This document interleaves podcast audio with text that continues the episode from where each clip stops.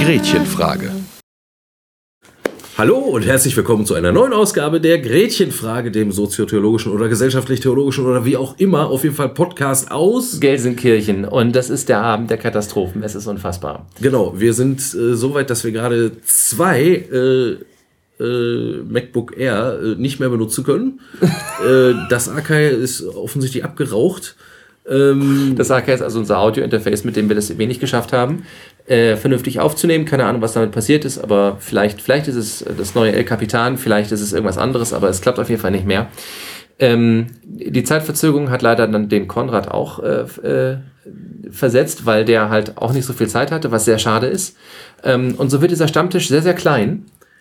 Äh, ich habe auch schon gesagt, ich hole gleich äh, Alkohol, um irgendwie die Trauer zu überwinden.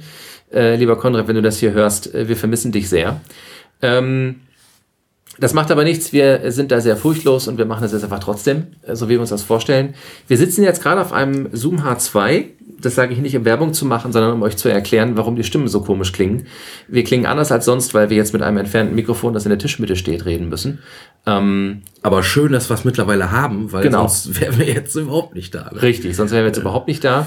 Ähm, also ihr nehmt bitte einfach bitte den, äh, den Qualitätsverlust äh, einmal hin. Ähm, ich werde bei Zeiten äh, diverse Menschen, die bei Akai arbeiten, an Bäumen aufhängen oder mich sonst irgendwie rächen. Mach bitte sowas nicht. Na gut, okay, vielleicht mache ich das auch nicht. Aber ähm, wir werden also da eine andere technische Lösung finden müssen.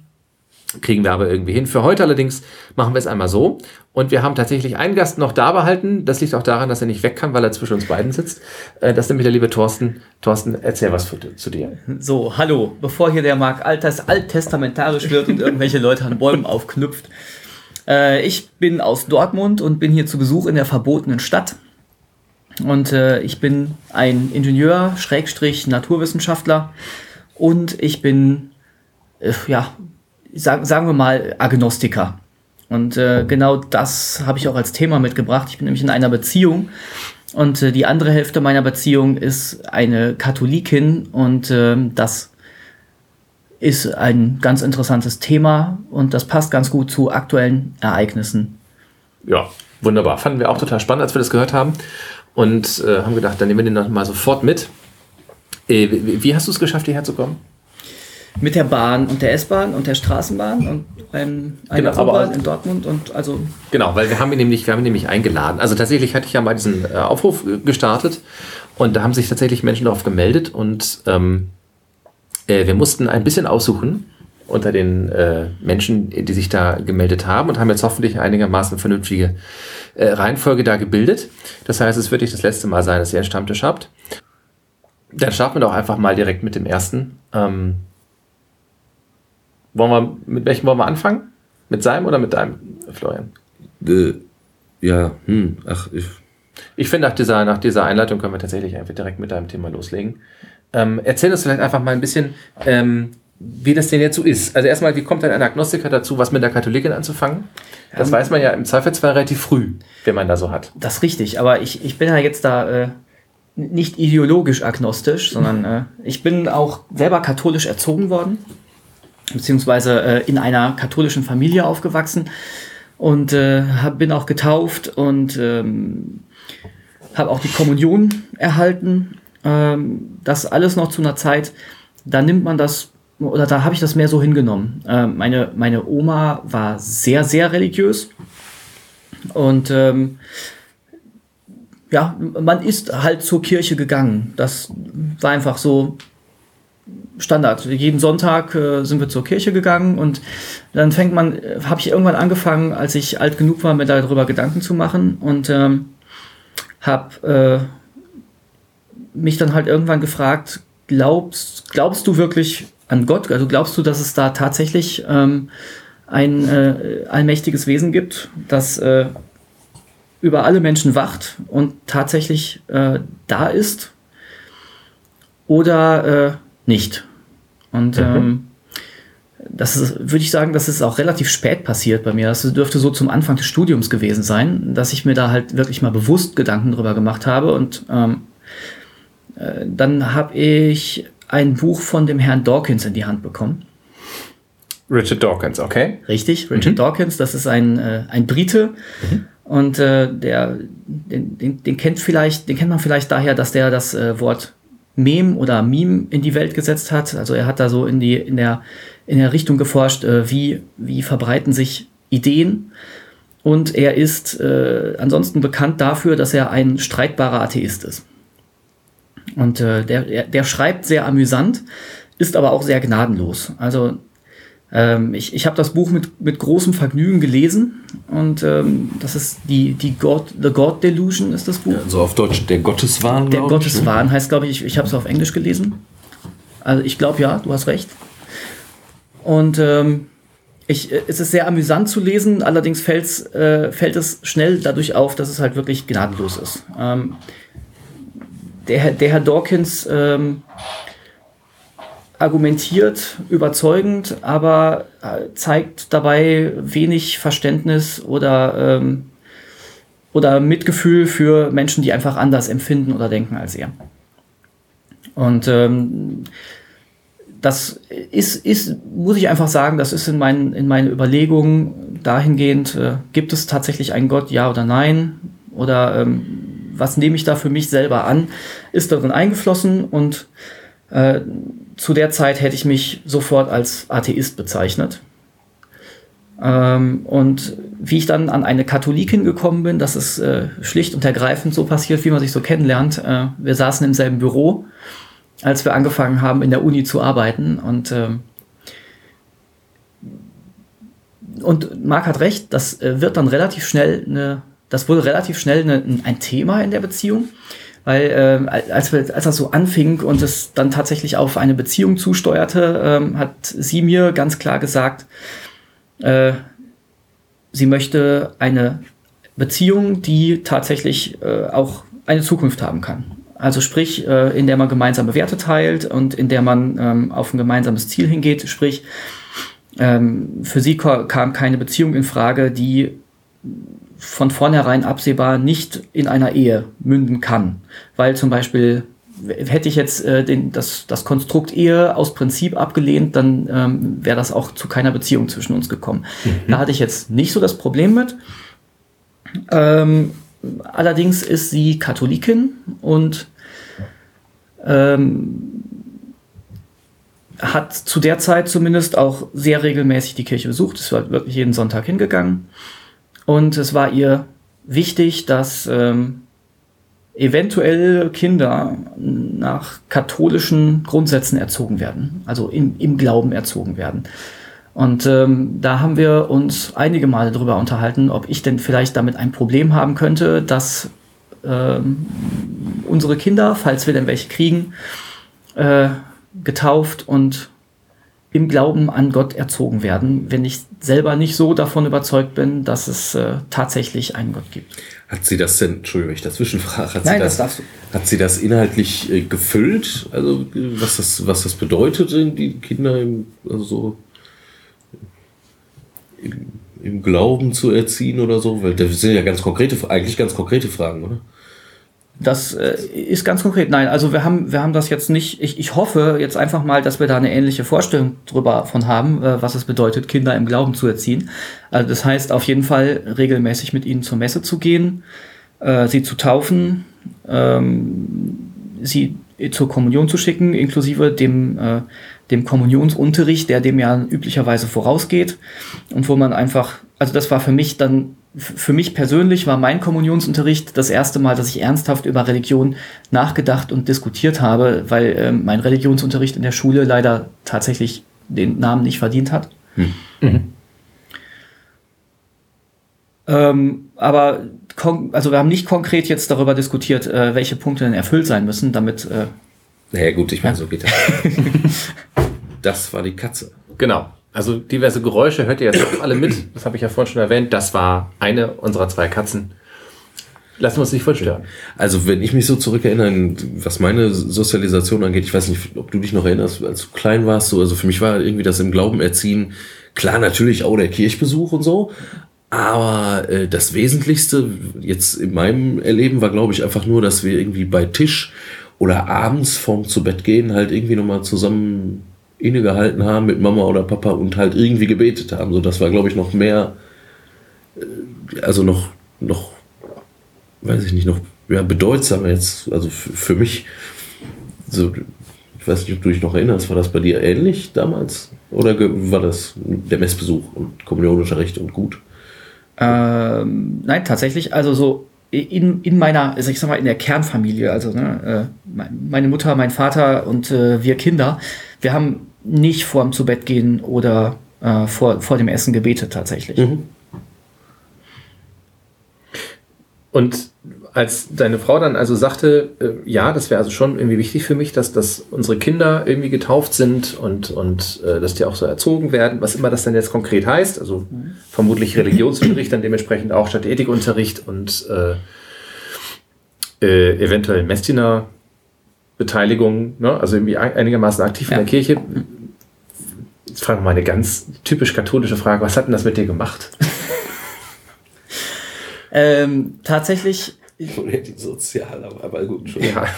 tatsächlich hat mich das einfach mal wieder so äh, hervorgezogen und hat mich dazu gezwungen, mich damit erstmal auseinanderzusetzen. Mhm. Äh, denn die, diese Frage, gibt es einen Gott, bist du selber gläubig, die hatte ich für mich halt schon da zu dem Zeitpunkt von der ganzen Weile beantwortet. Mhm. Und ähm, hat mich erstmal irritiert, muss ich sagen. Ähm, in, in, der, in der Hinsicht, dass ich, ähm, dass ich mir darüber noch nie Gedanken gemacht habe. Wie, wie wollte ich eigentlich mal Kinder erziehen, wenn ich welche habe? Ähm, äh, erzähle ich denen, dass es einen Gott gibt? Erzähle ich denen, ähm, dass sie das selber für sich herausfinden müssen, ob sie gläubig sein möchten oder nicht? Also das heißt, äh, ich, ich musste mich da erstmal drin verorten. Ähm, und konnte die Frage auch gar nicht sofort beantworten, als sie mir die gestellt hat. Mhm. Das, ist, das, ist, ja sozusagen wirklich dann so die berühmte Gerätchenfrage. Da sind wir direkt wieder beim Titel des Podcasts, mhm. die mir da gestellt wurde. Und ähm, ich habe ja halt auch gesagt, dass ich persönlich nicht an einen Gott glaube. Das war, glaube ich, für sie auch erstmal genau für, für sie genauso ein Schock wie für mich, dass, äh, dass ich da jetzt plötzlich vor einer Beziehung stehe, ja. äh, in, in der ich mich damit wieder auseinandersetzen muss. Ähm, also wir haben uns im, im Verlauf von, von längerer Zeit, also einigen Wochen, da des, des Öfteren mal drüber unterhalten. Und ähm, also was, was, dabei draus, was dabei rausgekommen ist, ist, dass ähm, wir unsere Kinder religiös erziehen, wenn wir welche haben. Und ähm, dass ich mich daran aktiv beteilige. So, das heißt, ich kann jetzt, ich kann jetzt natürlich nicht hingehen und äh, meinen Kindern sagen, ähm, das ist so, das glaube ich, denn dann würde ich sie anlügen. Wie, wie wir das dann konkret ausgestalten, das ist, ist, kann ich jetzt, wo ich in der Situation noch nicht bin, natürlich nur sehr, sehr schwer sagen. Ja. So, aber das heißt, äh, wir werden da irgendwo die, die Gratwanderung schaffen müssen zwischen ähm, einen Glauben vermitteln und aber gleichzeitig zeigen, dass es noch andere Gedankenentwürfe gibt. Dass man, dass es halt auch Menschen gibt, die diesen Glauben nicht haben und was das bedeutet und wie man denen entgegentritt. Mhm. Das, also wenn ich das richtig verstehe, dann, dann bist du nach wie vor äh, bei der Position geblieben, dass es für dich keinen Gott gibt. Ja, wollen wir das Fass aufmachen und darüber diskutieren, warum? Oder, ähm also mich interessieren grundsätzlich die Gründe. Ja. Ne? Also ich hätte jetzt nicht den Anspruch, dich vom Gegenteil überzeugen zu wollen. Nein, das, das aber mich, also mich würde, äh, also grundsätzlich, die Frage zielt jetzt eigentlich eher darauf ab, dass es nach wie vor so ist und hätte mich jetzt interessiert, wie das dann in der Interaktion zwischen dir und deiner ja, genau. Äh, Lebensgefährtin ja, also Ich glaube nicht, dass wir das Fass jetzt so aufmachen, aber meine Frage wäre jetzt schon auch gewesen, ähm, also du hast gerade gesagt, du wärst schon entschieden, äh, dich aktiv an religiöser Erziehung zu beteiligen, was jetzt, also was inhaltlich noch nicht so gefüllt ist, klar, ne, weil die Situation ja, genau. noch nicht da ist. Ja. So, mhm. dann, aber trotzdem können wir uns ja vorstellen, ne, die, klar, irgendwann sind sie da, dann, dann Irgendwann fangen sie an zu reden Ja. und dann fangen sie an zu fragen. äh, und in, in der Regel fragen sie ja zuallererst, äh, ne, Mama, was machst du da? Oder Papa, was machst du da? Und so, ne? Also so. Ähm, deswegen habe ich vorhin nach dem Gebet gefragt, weil das tatsächlich, glaube ich, so das Erste wäre, was auffiele. Ne, Ja, das stimmt, ja, ist richtig. Das, das würde als erstes auffallen. Ähm, aber ich denke mal, dann, ähm, ich, ich kann das jetzt nur so aus meiner Erfahrung sagen. Man, dann, es ist halt dann so ab frühester Kindheit so, dass man sonntags in die Kirche geht und man macht sich da auch erst gar keine Gedanken drüber. Man sitzt da halt und äh, es gehört halt so zum alltäglichen Leben und irgendwann macht, fängt man halt an, sich darüber Gedanken zu machen. Und ähm, also ich persönlich hatte nie den Moment, also so, soweit ich mich daran erinnern kann, dass ich dann wirklich äh, zu meinen Eltern gegangen wäre und gesagt hätte, warum machen wir das eigentlich?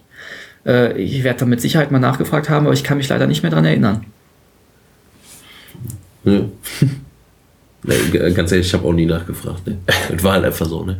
Aber nochmal, also zu dem, zu dem Anfangspunkt der Frage zurück. Ähm, wenn du jetzt auf dieser Position erstmal bist, ähm, wie genau gestaltet sich das? Also spielt Glaube und Glaubensdiskussion und Diskussion über Gott oder nicht Gott eine Rolle? Und, und spielt überhaupt die Tatsache, dass, dass sie eine offenbar überzeugte und glaubende Katholikin ist und dass du ein Atheist bist, ähm, für eure Beziehung eine Rolle? Also spiegelt sich das irgendwie wieder?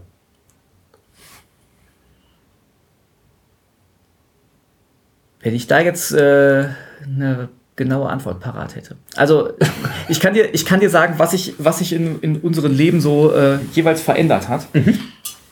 Und zwar ähm, hat sich bei mir ganz wesentlich verändert, dass ich wieder angefangen habe, mit ihr in die Kirche zu gehen. Okay. Ich mache das jetzt nicht regelmäßig, Ja. Aber ähm, ich bin einige Male mit ihr zur Messe gegangen. Ich äh, habe dann an der Kommunion nicht teilgenommen. Mhm. Ähm, aber ich stehe jetzt nicht auf dem Standpunkt, dass man, äh, weil man jetzt nicht glaubt, dass es tatsächlich einen Gott gibt, dass das irgendwie schädlich wäre, sich äh, eine Predigt anzuhören oder äh, es, steck, es, hm, es stecken da ja auch immer eine Menge Überlegungen und eine Menge kluge Gedanken hinter, wenn man z- zum Beispiel so eine Predigt hört. Das kann nicht jeder Priester, Mhm. aber es gibt, es gibt sehr, sehr gute Predigen und äh, die können einem auch immer neue Gedanken vermitteln. Ähm, und jetzt, ich bin mittlerweile, würde ich sagen, an dem Punkt, wo ich mir sage, es ist eigentlich nicht so wesentlich, ob es tatsächlich einen Gott gibt, als dass man zu einer Predigt gehen und die Botschaft oder zu einer Messe gehen, die Botschaft dahinter wahrnehmen und verarbeiten kann. Und äh, die Botschaft dahinter ist ja äh, betrifft ja nicht nur das Verhältnis zwischen Gott und den Menschen. Das ist an mir so ein bisschen verloren gegangen, wenn ich nicht an Gott glaube, sondern das betrifft auch das Verhältnis zwischen den Menschen untereinander. Mhm. Und das ist für mich genauso gültig wie für einen Menschen, der von der Existenz eines Gottes überzeugt ist. Ne? Also schlaue Theologen sagen genau das auch, ne? Ähm, Und sagen, letztlich ist das, äh, ist das mehr oder weniger dieselbe Wirklichkeit, ne? Oder die Beziehung zu Gott spiegelt sich wieder in den Beziehungen äh, zu Menschen. So weit, äh, ne, dass, äh, dass so ein paar Jesus-Geschichten äh, um das Endgericht gibt, ne? Wo die Wäsche also dann da quasi da, da, da stehen äh, und äh, dann gesagt kriegen, ja guck mal, das äh, ist schön, dass du da bist, mehr oder weniger, ne? Weil du hast, also du hast, und das sagt Jesus quasi als Gott an der Stelle, du hast mich, was weiß ich, ne, ich war arm und du hast mir geholfen oder ich war nackt und du hast mich begleitet und all diese Sachen und so. Also sagen wir mal, der, der Markstein einer gesunden Gottesbeziehung jetzt in diesem Sinne sind tatsächlich oder für viele Menschen kann ich mir vorstellen, äh, der Umgang miteinander ne? und wie man so klarkommt. Und dann zieht das natürlich größere Kreise rein ins soziale Leben. Also, also bist du jetzt doch zumindest praktisch irgendwie religiös. Jetzt in, in, ich meine, in der Schwierige Frage, die ich hier gestellt Ich will dich nicht, ich will Ja, dich nicht vereinnahmen. Nein, nein, das ne? ist, äh, Du das- hast ja gerade deutlich gesagt, was dir das bedeutet. Und so. Da, da, da musst du dir gar keine Gedanken machen. Ähm, ich, ich, ich nehme dir das jetzt nicht übel, wenn du, wenn du, äh, wenn du mir das, wenn du mich das fragst. Ich kann es nur nicht beantworten. Ich, ich glaube, ich könnte das auch nicht so ohne weiteres. Ne? Also, weil ich, der mag. Ich wollte eigentlich nur sagen, lass, lass den Thorsten mal reden. Aber so, so viel hat der Thorsten da jetzt gerade gar nicht zu sagen. Äh, da müsste ich wahrscheinlich so zwei, drei Wochen drüber nachdenken, bevor ich darauf eine sinnvolle Antwort geben kann. Okay. Hat denn, wir können das ja mal anders fragen, hat denn die, also wenn dir hier und da tatsächlich mal schlaue Predigten irgendwie begegnen ähm, und offenbar Denkprozesse anregen, würdest du denn sagen, dass die Begegnung mit, mit Kirche äh, eine Veränderung in deinem Leben hervorgerufen hat? Oder hättest du die auch gehabt, ohne in die Kirche zu gehen? Das ist ja deine Gegenthese. Ich weiß nicht, ob es jetzt von, von der Begegnung mit der Kirche kommt oder einfach von der Auseinandersetzung mit meiner Freundin. Mhm. Ähm, aber mein, äh, meine Einstellung zu Toleranz gegenüber religiösen oder ganz allgemein Menschen, die eine andere Meinung vertreten als ich, die, die hat sich dadurch deutlich gewandelt, würde ich sagen. Und ähm, ich, ich habe für mich das Gefühl, dass ich da deutlich toleranter geworden bin und das leichter akzeptieren kann und nicht jedes Mal das Bedürfnis habe, da jetzt drü drüber zu diskutieren und den anderen von meiner Meinung zu überzeugen. Okay. Finde ich total spannend, was du gerade gesagt hast. Äh, also du hast gesprochen von der Begegnung mit der Kirche und der Begegnung mit deiner Freundin. Ja. Jetzt könnte ich ja herkommen und sagen, also guck mal, ich war unmittelbarer als äh, jetzt äh, in dem Menschen, ne, den man liebt und mit dem man irgendwie ganz fürchterlich viel Zeit äh, verbringt, kann man ja jetzt auch der Kirche nicht begegnen. Ne? Also irgendwie begegnet dir die Kirche ja auch in der Art und Weise, wie deine Freundin ist und ihr Leben lebt. Ne? Weil sonst wärst du ja wahrscheinlich nie äh, mal wieder in den Tempel gerannt. Oder? Wahrscheinlich nicht, außer bei der nächsten Hochzeit. Ja, ja, klar, na, aber, sicher, so. Ja, aber nicht, nicht einfach am, am Sonntag, ohne dass, äh, dass jetzt ein anderer spezieller Grund vorliegt. Das ist richtig. Das finde ich schön, weil das so was Alltägliches ist, ne? weil das nichts Besonderes ist. Man muss nicht herstellen und sagen, die Kirche hat, wer weiß, was in meinem Leben bewirkt oder so. Also so hoch muss man gar nicht. Ich glaube auch nicht, dass das irgendwie wichtig ist. Jetzt hattest du ja schon gerade erzählt, dass du ähm, Kontakt mit Dawkins gehabt hast. Ja. So. Und offenbar das, was er gesagt hat, äh, besonders überzeugend fandst. So. Ähm, hat deine, deine, deine, jetzt muss ich nochmal nachfragen, Frau, Freundin oder Freundin. Ehefrau? Freundin, okay. Äh, dein, deine, deine Freundin jemals ähm, begründet, womit sie ihr, ihr Glaubensleben, also ja doch, ihr Glaubensleben mal begründet und gesagt, so das ist für mich überzeugend oder aus diesen Gründen bin ich überzeugt. Hat sie das jemals zur Sprache gebracht? Ich, ich glaube, dass, ähm, dass sie da gar nicht überzeugt worden musste, sondern sie einfach damit aufgewachsen ist. Äh, ich kenne ja jetzt ihre Familie auch. Sie kommt aus Südindien. Ähm, das ist Oh. äh, in, aus Kerala. Das ist eine, eine tatsächlich überwiegend äh, katholische Religion, äh, Region. Das heißt, ähm, ja, ich glaube, deutlich über 50 Prozent der ähm, Menschen dort sind katholisch. Und ähm, ihre Familie hat das halt mit hier hingebracht oder auch die, die südindische Community, die hier in Nordrhein-Westfalen existiert, äh, die ist überwiegend sehr religiös. Und ich glaube, sie hat sich nie die Frage gestellt, ähm, also sich nie bewusst dafür entschieden. Sie ist damit aufgewachsen und das ist Teil ihres Lebens und Teil dessen, wie sie sich selber auffasst. Und hast du ihr dann die Frage gestellt mit Dawkins im Rücken? Ich, wenn man mit Dawkins im Rücken zu einem geliebten Menschen spricht, der anderer Meinung ist, dann bewegt man sich auf ganz dünnem Eis. Deswegen. Vielleicht ist das auch gar nicht möglich. Ne?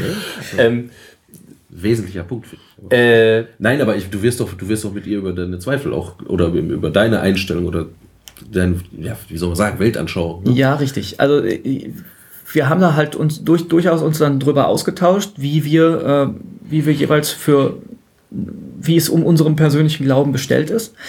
Und ähm, das hat sie auch, glaube ich, erstmal so, so ein bisschen schockiert, als ich ihr gesagt habe, ich bin aus der Kirche ausgetreten. Das war halt auch noch so eine ganz bewusste Entscheidung. Ähm, sie, sie hatte ein bisschen Angst, äh, glaube ich, am Anfang, dass, ähm, also A, dass sie damit nicht klarkommt und B, dass ihre Familie damit nicht klarkommt. Dass äh, sie da sich so ein, so ein Heiden eintritt. Ähm, ich, ja, nachdem wir uns das äh, unterhalten haben, also im Prinzip diese Forderung von ihr, dass eventuelle Kinder im Glauben erzogen werden müssen. Das ist, glaube ich, eine, äh, das ist die, die Folge ihrer Überlegungen, äh, wie sie denn damit umgehen soll, dass ich nicht gläubig bin. Mhm. Ähm, das, das kam dann nämlich auch nicht sofort, sondern das kam dann nach einigen Wochen, wo wir da mehrmals drüber, drüber geredet haben, kam das dann für mich auch irgendwann so aus dem Blauen heraus. Äh, also wenn wir, dann muss aber. Und das war für sie, glaube ich, einfach ganz wichtig, dass, ähm, dass sie diesen Glauben, den sie hat, äh, und unser Kern war ja äh, eigentlich auch so, hat sie sich darüber bewusst Gedanken gemacht, ähm, dass sie den weitergeben kann. Und ich weiß es nicht, ob das das erste Mal tatsächlich für sie war, dass sie sich mit dieser Frage bewusst selber auseinandersetzen musste. Hm. Das wäre nämlich jetzt tatsächlich mein Ansatz gewesen. Also, ähm, wenn man noch nie wirklich mal, also ich, ich halte die These, dass ein Glaube dann ein stärkerer Glaube wird und ähm, einer, der auch, der auch was aushält, der was trägt, wenn er mal angezweifelt worden ist. Ja, ich würde mich sogar zu der, zu der These äh, äh, versteigern oder versteigen wollen, dass ähm, ein, ein gereifter Glaube ein angezweifelter Glaube ist, also einer, der auch schon mal Zweifel erlebt hat und auch schon mal Hinterfragen erlebt hat. Ähm, dann wächst er, dann, wie gesagt, reift er in meiner Überzeugung. Und ähm, da wärst du ja quasi der perfekte Katalysator, ne, um dieses, ja. dieser Reifeprozess anzustoßen. Deswegen hätte mich jetzt interessiert, ob, äh, ob sowas passiert ist, ob du sowas hast beobachten können. Ja, sie hat mich gefragt, warum ich eigentlich nicht glaube. Und ähm, meine Antwort darauf war, ähm, ich sehe keinen Grund, es zu tun. Okay. Ähm, das, das für mich, äh, ja, da, da kommt jetzt so, so ein naturwissenschaftliches Denken raus, ähm, dass ich nicht hingehe und einen Grund annehme, oder ein, äh, dass ich, dass ich nichts annehme, wo äh, keine Beobachtung, die ich habe, darauf hindeutet, dass äh, das so sein könnte. Und mhm. da ich Gott einfach nicht sehen, riechen, hören, schmecken, anfassen, fühlen kann, mhm. er nicht in Person irgendwie eingreift. Mhm. Ähm, und die Entstehung der Welt, so wie sie ist, ähm, auch ohne Gott nach unseren naturwissenschaftlichen Prinzipien ganz wunderbar erklärbar ist oder zumindest auf dem Weg ne? dahin. Hm? Das Wie ist sehr, sehr gut. Richtig, das Wie, das Wie ist erklärbar. Ähm, stellt sich mir die Frage, warum sollte ich an einen Gott glauben? Hast du sie das auch gefragt? Warum sollte ich an einen Gott glauben? Das, das war im Prinzip meine Antwort auf Ihre Frage, warum mhm. ich nicht an einen Gott glaube. Also ja. warum ich aus der Kirche ausgetreten bin. Denn offensichtlich war ich dann ja mal in der Kirche und ich, ich bin, äh, ich bin zur, ähm, zur Messe gegangen und äh, habe gebetet. Und irgendwann an, an, einer bestimmten Stelle hat das aufgehört. Und äh, ihre Frage war einfach dann, wie ist es dazu gekommen? Oder was hat mich davon überzeugt, dass das jetzt vielleicht nicht richtig ist? Und äh, das, das wäre jetzt meine Antwort, dass ich dann sage, ähm, wenn ich da genau drüber nachdenke, gibt es keinen zwingenden Grund, warum ich das tun sollte. Und hat sie versucht, darauf eine Antwort zu formulieren, warum du das tun solltest? Also hat sie da Missionierungsversuche im weiteren Sinne unternommen? Mm, nein, sie hat nicht versucht, mich, äh, mich zu überzeugen mhm. oder mich zu missionieren. Ja. ja. Aber hat sie eine Antwort auf die Frage, warum sie einen Grund sieht zu glauben? Also außerdem, ich bin so erzogen worden. Ähm, ich glaube, weil es ihr einfach sehr viel, sehr viel persönlich gibt. Und da muss sie sich, mhm. glaube ich, gar nicht die Frage stellen, mhm. ähm, macht das Sinn oder ist das tatsächlich so? Sondern ähm, das ist, ist, ist eine Gefühlssache. Also so, so wie sie mir das erklärt hat, ist, dass sie, äh, wenn sie abends im Bett liegt, dass sie einfach das Gefühl hat, da ist jemand, mit dem sie so innerlich Zwiesprache halten kann. Mhm. Okay.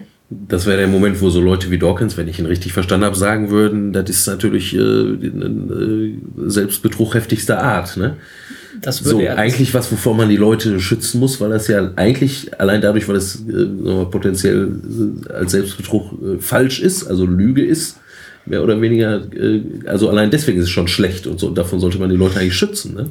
Ja, aber da, das ist so der Punkt, an dem ich mit Dawkins dann nicht mehr einer Meinung ist, äh, nicht mehr einer Meinung bin. Ähm, nur, nur dadurch, dass es eventuell nicht real ist und man da nicht wirklich einen Gott hat, mit dem man da gerade Zwiesprache hält, macht es das für einen persönlich nicht weniger wertvoll. Mhm. Ja. Und, da kannst du ganz gut so damit leben. Da Also, kann ich, da kann ich gut mit leben, das ist richtig.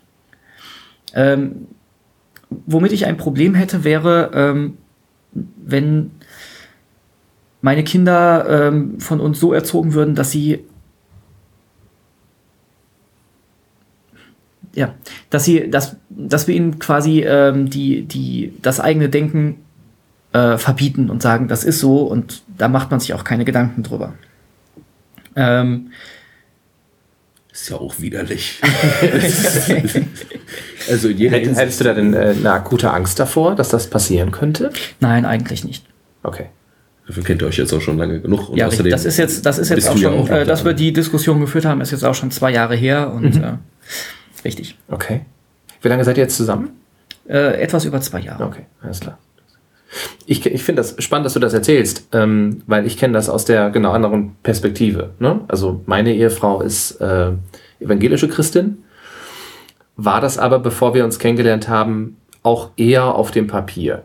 Ne? Also nicht praktizierend und irgendwie so, ja, ist man halt, hat man halt mal gemacht, ne? hat die Konfirmation durchlaufen, so wie das jeder tut. Ähm, Gerade hier so in, in, in diesem Bereich Gelsenkirchens macht man das so. Und äh, dann, dann, dann war das halt. Danach kam halt nicht mehr viel. Ne? Nun ist es allerdings in der Natur der Sache, dass wenn man einen Theologen heiratet, sich um die Sache, also um die Frage nach Religion auch nicht wirklich drücken kann. Man kommt da nicht drum rum. Und ähm, also auch sie hat sich nochmal neu äh, mit dieser ganzen Thematik beschäftigt, freiwillig. Sie hätte auch Nein sagen können. Ne? Ähm, aber sie hat dann also das als Anlass genommen, sich nochmal neu um, um sich und ihre Gottesbeziehung so ein bisschen äh, Gedanken zu machen. Ja? Bei ihr hat das witzigerweise zu einem ähnlichen ähm, Ergebnis geführt wie bei dir. Ähm, also sie bedauert es jetzt, dass sie aus Zeitgründen, was man, also was ich zumindest super verstehen kann, aber sie bedauert es, dass sie aus Zeitgründen momentan nicht mehr für andere Menschen tun kann. Ne? Also wir schaffen es derzeit also gemeinsam an einer Heiligabendfeier teilzunehmen, die hier in Gelsen stattfindet. Das ist äh, Gelsenkirchen stattfindet. Das ist so äh, so, ein, so ein Heiligabend, also am 24. ist das für Menschen, die alleine sind, die obdachlos sind, ähm, die an Weihnachten sonst niemanden hätten. Und die sind halt den ganzen Tag am 24. Ähm, hier in der Apostelkirche und äh, feiern da Weihnachten gemeinsam. Ne? So, und da gibt es irgendwie Programm, treten Leute auf, gibt es Musik, gibt es was zu essen, gibt es Geschenke am, Abschlu am Abschluss und dann werden sie nach Hause gefahren von uns. Und ähm, da ist sie, also wenn sie daran teilnehmen darf, da ist sie Feuer und Flamme für. Ne? Und sie sagt halt, ich würde gerne mehr tun, ich kann nur dummerweise nicht. Und das ist also tatsächlich einer der, der Dinge, die stattgefunden haben, seitdem sie sich mit sich und Gott wieder auseinandersetzt. Das ist ganz spannend, das zu, äh, das zu beobachten. Führst du das denn darauf zurück, dass, dass sie da jetzt das Bedürfnis hat, mehr für Menschen zu machen, weil sie sich wieder mit ihrem Glauben auseinandergesetzt hat? Ich glaube, dass das vorher auch schon so war. Sie war immer schon ein sozialer Mensch. Ähm, aber das hat es nochmal neu entfacht. Und sie stellt es jetzt dezidiert, das macht sie, das habe nicht ich angefangen, ähm, das stellt sie jetzt dezidiert nochmal unter einen religiösen Stern, unter ein religiöses Zeichen. Ja. Also ähm, wir haben ja auch, mussten wir ja, ne, ähm, äh, also ne, ich habe das auch sehr gerne getan, aber von Kirchen wegen, also von meiner Anstellung wegen, ähm, ist es schon erwünscht, dass man eben katholisch-kirchenrechtlich heiratet. Also haben wir eine katholische Hochzeit äh, gehabt, die wunderschön war. Ähm, und man kann das natürlich hinnehmen und sagen, ja, das, das macht man halt so. Ne? So die Verwandtschaft erwartet es, äh, sonst vielleicht irgendwie Leute, Arbeitgeber, keine Ahnung. Ähm, und es war uns beiden, aber nicht nur mir, sondern ihr auch, ein ganz tiefer Wunsch, das unter ähm, ein religiöses Vorzeichen zu stellen und unter äh, Einbeziehung von Gott. Das war ihr total wichtig. Ja, und ähm, das ist mit der Zeit gewachsen. Das ist ein, ein, ein religiöser Ankerpunkt für diese, äh, für diese Beziehung zu Gott. Ne? Und für, diese, für dieses Vorhaben, dass eben dann die Ehe auch in der, in der Kirche gefeiert wird. Das war schon so bei ihr. Das würde jetzt für dich ausfallen, Thorsten. Ne? Weil, also, ist ja, weil du sagtest, also das mit der Beziehung zu Gott, das ist so eine Sache. Ja. Ne? Die kann ich nicht sogar, wenn ich dich richtig verstanden habe, die kann, kann ich nicht so ganz fassen oder das ist mir momentan auch unbedeutsam. So, ne? weil das ja fantastisches Konstrukt ist, aber dennoch ist irgendwas in mir wirksam. Oder was, also was mich auch antreibt, mit anderen Menschen menschlich umzugehen oder wie auch immer man das. Ja, wo, wobei ich nicht davon überzeugt bin, dass man, dass man den Glauben an Gott braucht, um mit anderen Menschen menschlich umzugehen. das glaub ich auch nicht. Ja. Ähm, Es kann ein nützliches Das ist richtig. Das, das, das, kann, das kann der Antrieb dahinter sein. Das Kann aber auch ein kann, auch, kann ein sein, anderer Antrieb sein. Ja, das Ja, ist richtig. genau. Ähm, nein, aber die, diese, diese Frage, wie, wie heiraten wir, ähm, die war auch ganz wichtig. Denn äh, für sie kam nur ein, äh, eine Ehe unter dem Segen der Kirche überhaupt in Frage. So, und ähm, da, sie, da sie mir halt ganz klar, ganz klar gesagt hat, äh, wenn wir eine Beziehung führen, wo ich von vornherein jetzt sagen würde, ich will nicht heiraten, beziehungsweise nicht kirchlich heiraten, dann ist die vom Tisch. Ähm, zu dem Zeitpunkt hätte ich für mich persönlich jetzt gesagt, ich würde nicht kirchlich heiraten. Ja, für mich wäre halt der, zu, dem Moment, zu dem Zeitpunkt der einzige Grund gewesen, zu sagen, ich möchte kirchlich heiraten, weil es schön ist. Also das hört man ja gerne mal so. Ich möchte aber dieses in Weiß mit Einmal Kirchengang- Prinzessin. einmal sein. Prinzessin sein, richtig. Ja. Mhm. So, und ähm, Das wolltest du schon immer, Marc. Ja, das ist, deswegen habe ich das gemacht. täglich. Und das, das wollte ich aber ganz gezielt nicht, weil ich nicht an Gott geglaubt habe und ähm, es mir einfach verlogen vor, vorgekommen wäre, jetzt zu sagen, äh, jetzt nur damit ich äh, diese Hochzeit in der Kirche kriege, gaukel ich jetzt dem Priester vor, dass ich da einen persönlichen Glau Glauben habe und ähm, deswegen äh, bekomme ich da meine kirchliche Hochzeit. Klammer auf, ist gar nicht nötig. Ne? Nach dem Kirchenrecht kann jeder katholische Mensch jeden Menschen heiraten, völlig egal, äh, was und wie der jetzt so glaubt. Okay, das ist äh, gut zu wissen. Ja. Ja. Also du musst dem Priester nicht irgendwas erzählen dafür. Ne? Ja. So, ähm, aber für sie kommt halt wirklich nur eine äh, katholische Ehe in Frage und das, das stört mich im Prinzip auch gar nicht. Es gibt eine, einen Aspekt, der mich stört und zwar ähm, gibt es, habe ich einfach erlebt in, in einer Hochzeit, dass da, äh, dass es da eine, eine Zeile gibt, in der man, ähm, in der man verspricht, der äh, katholischen Kirche gegenüber äh, gehorsam zu sein und sich einzubringen. Hast du sowas versprochen, Marc, neulich? Ist jetzt vier Wochen her? Sechs. Sechs. Äh, nein. Äh, Den, den, diesen Satz gibt es in der Tat. Ich hol mal kurz ein Bier. Ja, hol mal ein Bier. Drei. Ja, das, das war natürlich, ich meinte ein Bier für uns alle. Ne? Ach so, natürlich, tu das. Und drei Strohhalme. Nee, Entschuldigung. Hau den Tisch nicht um. Ähm, es gibt äh, äh, einen solchen Satz tatsächlich, allerdings äh, nur bei Konvert, also wenn, wenn du konvertierst. Ja, also Okay. es, ich war mal bei so einer Zeremonie dabei, da ist also dann, boah, ich glaube auch der Mann ähm, konvertiert, also Ja. in der Hochzeit, also in, in der in der Trauungszeremonie. Durch, durch die Zeremonie quasi. Naja, also es ist, das sind zwei Abschnitte, ne? zwei Ja, separate okay. Mhm. Abschnitte. Also die, die ne, Konvertierung äh, ist nochmal ein eigenes Ding, das wurde halt in die Hochzeit mit reingenommen. Ja. Und ähm, da war es tatsächlich so, dass er, ähm, also da wurde, glaube ich, erst äh, konvertiert und dann wurde geheiratet und äh, da kam genau dieser Satz, versprichst du, dass du, ne? Äh, Der Kirche ewige Treue und Gehorsam Genau. und ähm, äh, das, das wäre so der einzige, der einzige Moment, wo das tatsächlich eintreten würde, dass man das verlangt. Achso, das ist ein Radler. Das ist aber ganz hervorragend. Radler ist total gut. Du bist bestimmt auch ein Radler, ne? Ist dir eigentlich klar, dass wir jetzt knappe neun Folgen lang niemals irgendwie Alkohol im Podcast getrunken haben? Das Ich liegt woll- ich an wollte, mir. Zu diesem Podcast wollte ich nie gehören. Aber So, es, ist, es ist bloß ein Radler.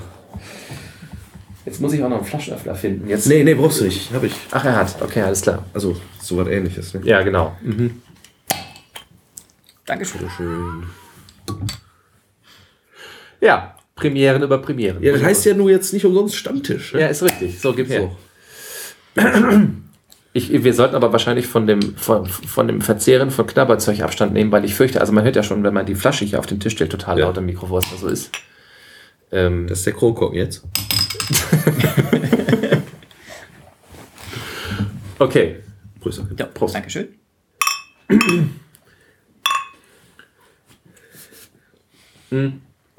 Also wo, ähm, das, das, ist also der, der, der einzige Kontext, in dem ich das jemals ähm, erlebt habe. Ja? Okay. Also da, da kann man mit einigem Schmunzeln sagen, ähm, geborene Katholiken sagen so etwas nie. Ganz abgesehen davon, dass es ja auch wieder ganz eindeutige Bibelstellen gibt, die offensichtlich äh, der Kirche auch nicht so bekannt sind. Äh, ne, wo explizit gesagt wird, du sollst nicht schwören. Ja, ein Ja sei ein Ja, ein Nein sei ein So, Nein. Genau. Aber richtig. gut, da ist andere Diskussion, die müssen wir jetzt nicht äh, führen. Ich wollte nur sagen, das ist alles nicht. Also, ne, was die Kirche so lehrt und sagt, das ist, mh, das ist weniger statisch und komplett eindeutig, äh, als man das so allgemein annimmt. Auch, auch wenn natürlich äh, grundsätzlich der Nimbus der eindeutigen, klaren äh, Lehre da dran ist, ne? der ja auch sehr wirksam ist. Klar. Ja. Ja. Ist Ja, auch ja. irgendwie sexy, ne? Man weiß, wenn es einer Boot lang geht, weil sonst. Genau. Da, da, da kommen wir nachher noch drauf, auf genau diese Frage. Ähm, fürchte ich. Was mit, mit der einen war, ja. Genau, richtig. Wenn es dann da um die Frage geht, wer weiß, wer hat eigentlich die eine Wahrheit. Ähm, genau, wie kamen wir da jetzt auf die, auf die darauf, dass du. Genau, wolltest der Kirche nicht die Treue schwören. Ja, äh, Ah, genau, okay. denn, Ja. denn, denn da gibt es für mich dann halt nochmal die klare Unterscheidung zwischen ähm, der, der Annahme, es gibt einen Gott und der katholischen Kirche als Institution. Äh, das ist für mich nicht unbedingt das Gleiche. Und äh, die katholische Kirche als Institution wird halt gebildet von Menschen und ähm, hat sich in ihrer langen, langen Geschichte viele, viele Fehler erlaubt. Und ähm, ich habe ein grundlegendes Problem mit dem Aufbau, der ja sehr hierarchisch ist und ähm, dem politischen Verhalten der weltweiten katholischen Kirche in den letzten Jahrzehnten, würde Mhm. ich sagen. Kannst du das konkretisieren?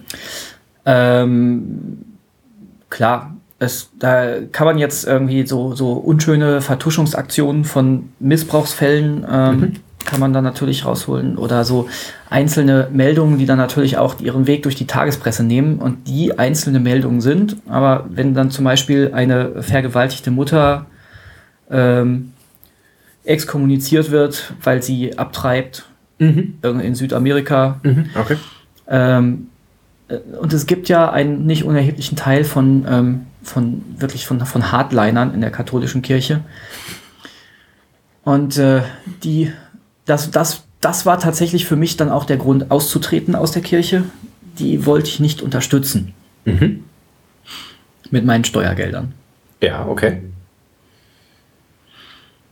Jetzt könnte man, also nicht, dass man jetzt irgendwie äh, so dieses äh, Abwiegespielchen macht, ne? Also, äh, sagen wir so, wenn, wenn das Gute, was die Kirche in die Welt gebracht hat, äh, sozusagen ein äh, Punkt auf der Skala mehr ist als das Schlechte, was äh, dann ist es ja insgesamt in Summe vielleicht erträglich und so. Also das, ich finde halt immer schwierig, weil es geht immer um Einzel. Es sind immer Einzelfälle, das ist richtig. Ähm, nur bin ich mir nicht sicher, ob man für das Gute tatsächlich eine Kirche braucht. Oder war ich mir zumindest nicht zu dem Zeitpunkt, wo ich ausgetreten bin. Das sehe ich mittlerweile vielleicht schon wieder ein bisschen differenzierter, dass die Kirche einfach ein Ort für die gläubigen Menschen ist, äh, wo sie ihre, ihre Sorgen und ihre Nöte abladen können. Und wenn man einen, einen guten Pfarrer hat, dann geht das auch, glaube ich, ganz wunderbar. Ähm, dass es ein Ort des sozialen Austauschs ist, dass es, ähm, also ganz, die, die Kirche erfüllt da halt eine Menge Funktionen, die neben der Kernfunktion als, äh, als religiöse Organisation ist. Das ist auch, was ich so alltäglich erlebe. Also ich sag mal so, dass mh, äh, beim Fahrfest am Bierwagen stehen äh, oder Bratwurst grillen oder nach der Messe den Kaffee trinken, ist wenigstens so wirksam und so bedeutsam wie ähm, das, was vorher an religiösem Ritual oder sowas äh, stattgefunden hat. Ne? Und dass das jetzt sozusagen der, der Katalysator ist für die, die echte Gemeinschaft, die Menschen da äh, erleben, das, also ich, das ist, glaube ich, allgemein schon, schon teilbar. Und jetzt ist das, jetzt, jetzt gibt es Hardliner, die würden sagen, ja, aber ne, die Messe ist das wirklich Wichtige, alles andere, das ganze Sozial, das kann man auch drauf.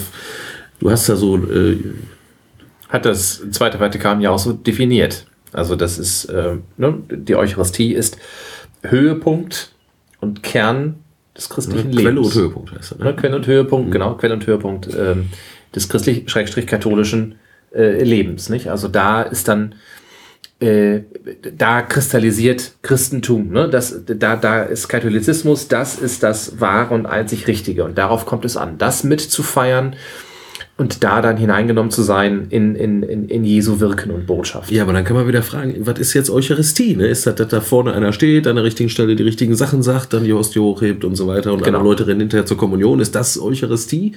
Ist das alles schon? Ne? Oder worum geht's wirklich? Wenn wenn ich jetzt an das Wort denke, ne? das heißt, ist ja griechisch, heißt äh, Eucharistia oder was heißt äh, Danksagung. Ne? Und da kann man überlegen, ja, wofür jetzt?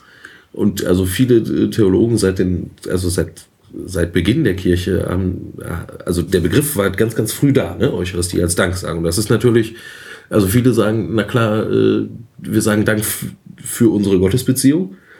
Ähm, aber was praktisch passiert, und zwar vor 2000 Jahren so wie heute, ist, dass man natürlich äh, als Gruppe von Menschen Dank sagt und sicherlich auch äh, zumindest emotional Dank sagt für das momentane Erleben, also für die Gemeinschaft, die man gerade hat. Ne? Zum so. Und da würde ich mal sagen, also ohne das ist Eucharistie vielleicht auch, also wie soll sie dann Quelle und Entschuldigung. Nee, nee, ist ja völlig okay. Und, ähm, und ich würde es tatsächlich auch nochmal so argumentieren und sagen, dadurch, dass ich eine Gottesbeziehung habe, eine tiefe Gottesbeziehung habe und mir Gnade geschenkt ist, ähm, Sehr religiös. ja, es ist, ist es in der Tat. Ähm, aber ich komme darauf, weil ich genau darüber letztens tatsächlich eine Katechese gehalten habe.